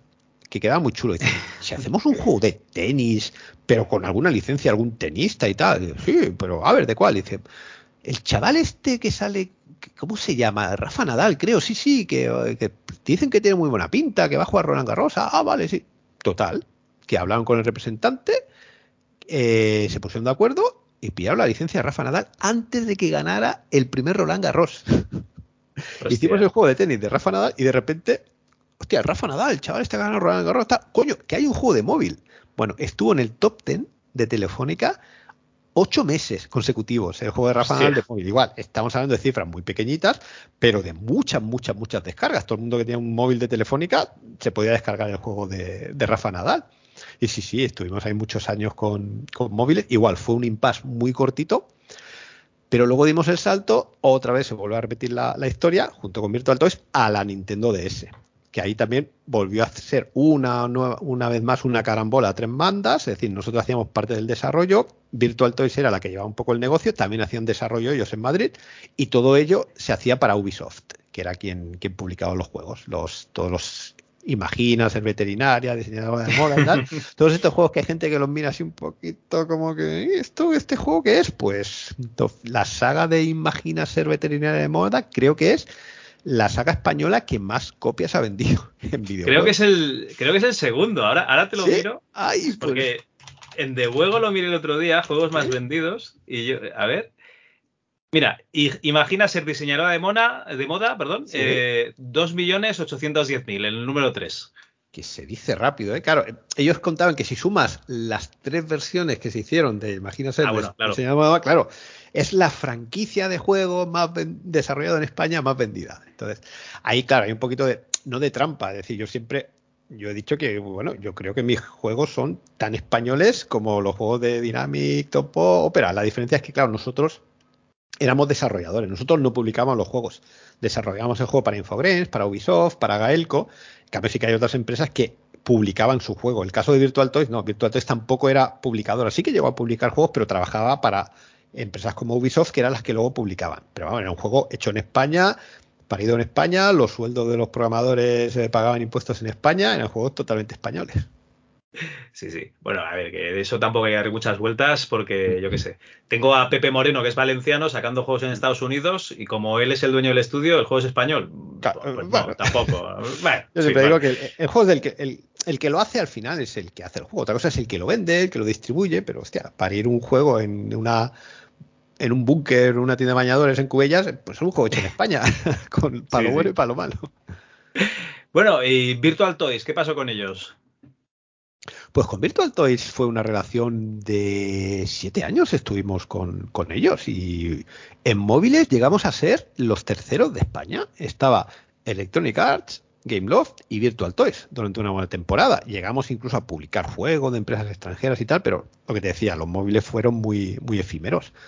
Estuvimos también tres añitos haciendo juegos para los juegos de, de Nintendo DS, para Ubisoft. Llegamos a hacer un juego de Wii también, el Cook Wars, que en España lo llegó a anunciar por la tele y salía el Pablo Motos ahí con un rodillo anunciando los juegos, una cosa muy, muy friki. Y luego nos metimos en, en un megaproyecto en magnitud probablemente el más grande que he hecho, que era eh, el gran éxito de Virtual Toys era el Torrente Online. Torrente Online, si conoces la historia, era un juego online gratis, pero que no tenía ningún sistema de monetización, ni publicidad ni nada. Era un juego gratis online para que la gente jugara. Y bueno, eh, estaba todo muy optimizado, los servidores necesarios para jugar online eran muy baratos, pero un juego que no se podía explotar comercialmente. Mm, Yo les pregunté, pero ¿y eso? No, pues lo hicimos para que se haga famosa la marca y luego sacar la segunda parte que ya sí que se pueda explotar eh, comercialmente. Vale, eh, y la vais a hacer vosotros. Entonces nosotros, eh, el Bit Manager de Barcelona que había comprado Virtual Toys, hicimos Torrente Online 2, que si no sé si lo conoces, pero si ves vídeos en, en, YouTube, estamos hablando de que el mandato era, vamos a hacer el Call of Duty, pero con Torrente. Y con un equipo, mm, en Barcelona vais a ser 8 o 10 tíos. En Madrid había gente trabajando en el motor de juego, también en gráficos, eh, algunos, algunas cosas de personajes y tal pero al final era un equipo en total de no más de tirando muy largo 15, 16 personas haciendo un Call of Duty pero con el personaje de Torrente. Pero el juego era espectacular. Y todo lo que había detrás eh, página web, foros, un sistema de pagos una moneda virtual, la, la Subete Coins que me acuerdo, gráficas hablando de DAOs y mouse empiezan a, a, a utilizar estos términos en los juegos online, free to play y sí, sí, fue un desarrollo que estuvimos eh, dos añitos largos. Al final del juego, ¿cuál es, ¿qué es lo que le pasó al juego? Que, bueno, hoy en día eh, ya lo vemos con, con, el mercado de los móviles. No es suficiente con que el juego sea bueno para que triunfe. Es decir, hay que gastarse mucho dinero en marketing y tener expertos en marketing y saber cómo llegar al usuario. Pero en aquel momento decían, no, no, si el juego es bueno, se venderá seguro. El juego era muy bueno, eran, los medios eran muy, muy pocos y no tuvo el éxito que a todos nos hubiera gustado, pero porque se tenía quizá que haber apoyado de otra manera o, o esperábamos tener mucha más suerte de la que al final, de la que al final tuvimos. Entonces ya después de siete años, pues ya pensé que, bueno, yo en aquella época todavía mm, la empresa no era mía, pero yo seguía siendo el que llevaba el estudio, el que pagaba las nóminas, el que se tenía que encargar de todo. Decía, hostia, ya me empieza a pesar esta mochila, ¿eh? mm, y hablé con ellos, eh, creo que no nos estábamos entendiendo muy bien, dije que pensaba que había que, volver a separar nuestros caminos, que además yo tenía un porcentaje también de Virtual Toys y tal, dije, mira, lo dejo y me voy. Necesito cambiar, necesito hacer otras cosas. Y entonces ya fue, ya, tenía una edad, lo que te digo de la mochila que pesa mucho, y ya un poco mi, mi cambio de tercio fue, bueno, tengo una edad, una experiencia, estoy viendo que antes el que quería hacer videojuegos en Barcelona se tenía que venir conmigo, ahora estoy viendo que empiezan a haber muchas empresas en Barcelona que hacen videojuegos, gente joven, emprendedora, con sus másters, con sus estudios, eh, que han tenido una formación muy distinta a la mía. Creo que a, a este tipo de empresas les puedo ayudar y creo que además me lo iba a pasar muy bien ayudándole y les puedo dar mucho, aportar mucho valor. Y fue entonces cuando me fui a, Social Point.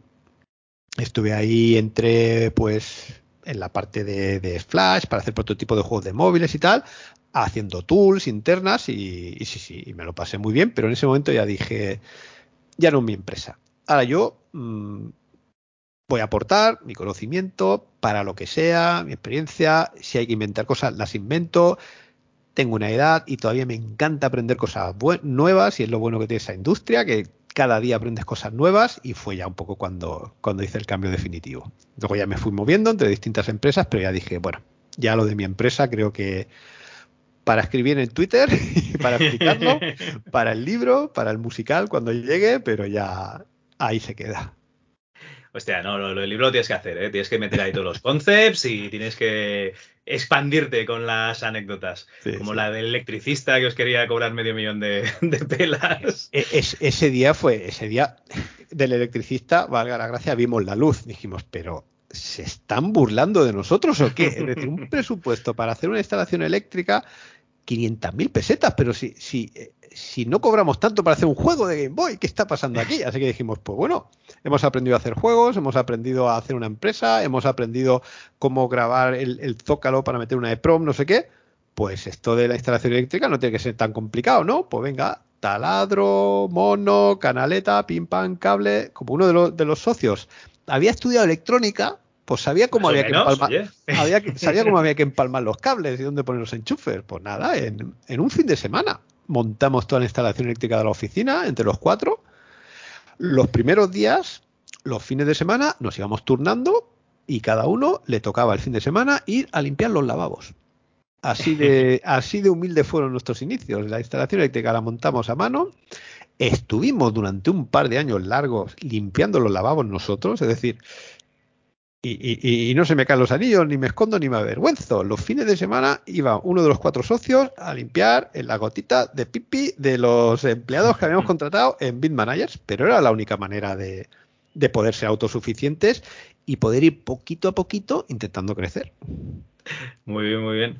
Hostia, eh, Nada, que no te quiero dar tanto la turra, que llevamos ya dos horas. Eh, dos, preguntitas. es que, es que no, eh, me tienes que parar, ¿eh? porque si no, no paro. No, no, Isidro, esto, es una maravilla. Lo que pasa es que también me sabe mal. ¿Algún juego que, que se os quedase en el tintero? En el tintero sin publicar, creo que el único que se ha quedado, que creo que no hay ni siquiera imágenes por internet, era un juego de Mortadelo y Filemón para Game Boy Advance hicimos para. Sí, sí, sí, sí. Además era un juego basado en la película, la primera película de, de Mortadelo y Filemón. Sí, sí, sí, sí.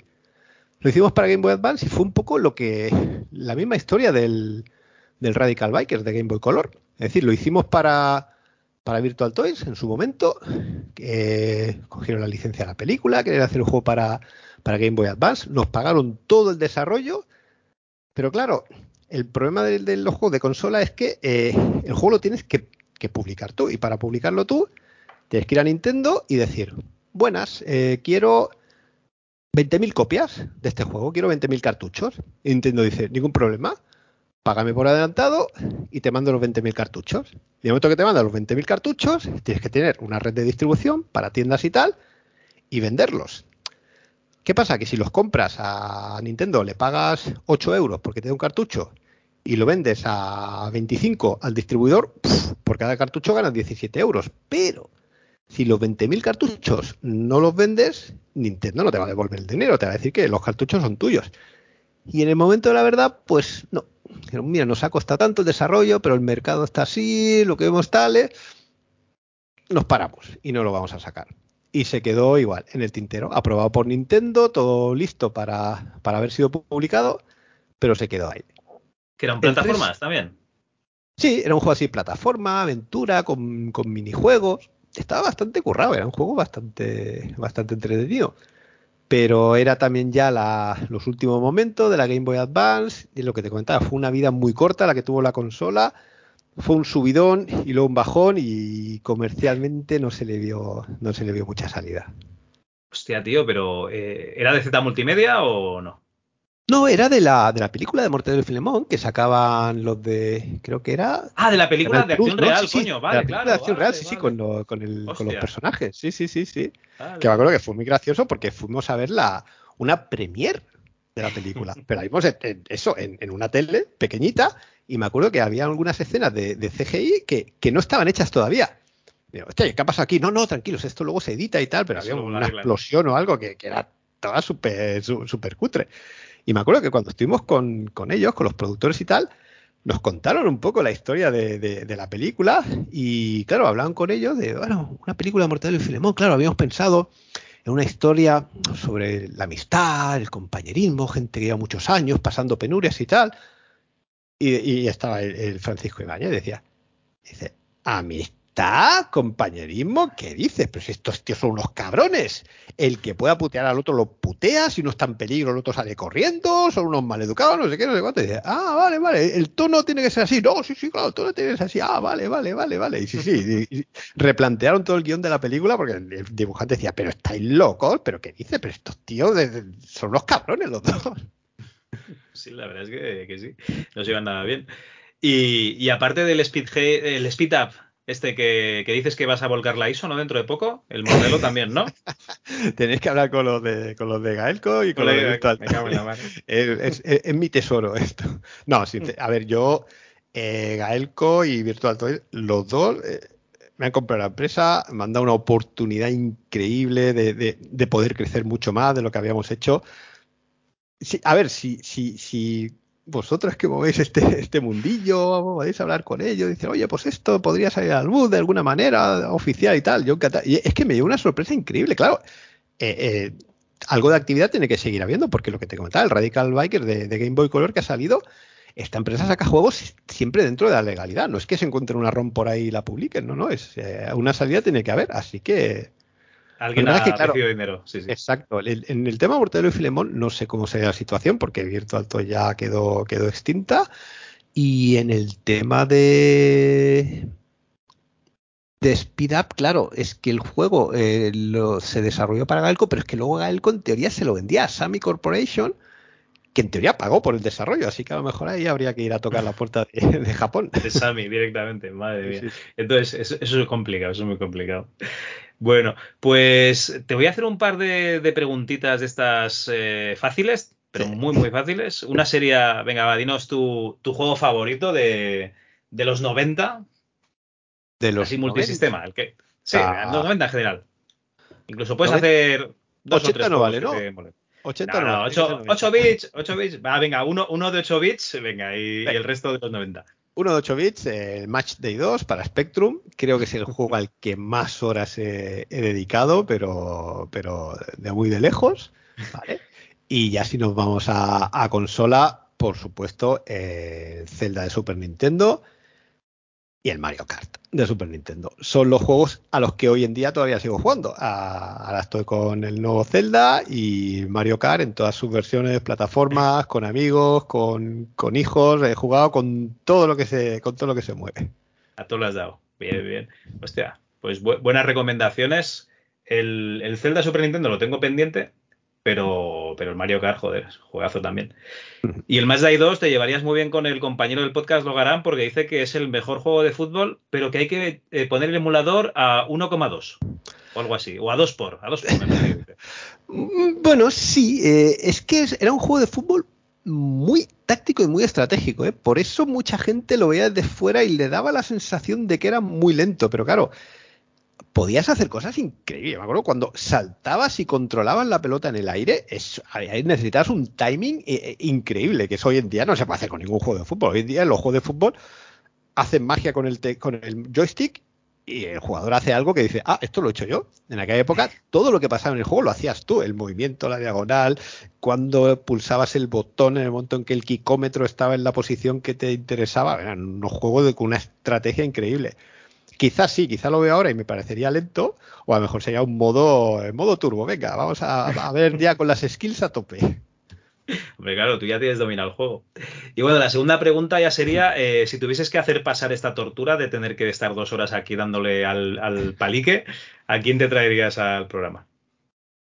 ¿A quién me traería aquí al programa? Bueno, con Alberto ya has hablado. Eh, de aquella época... Hmm, ostras, me haces pensar, ¿eh?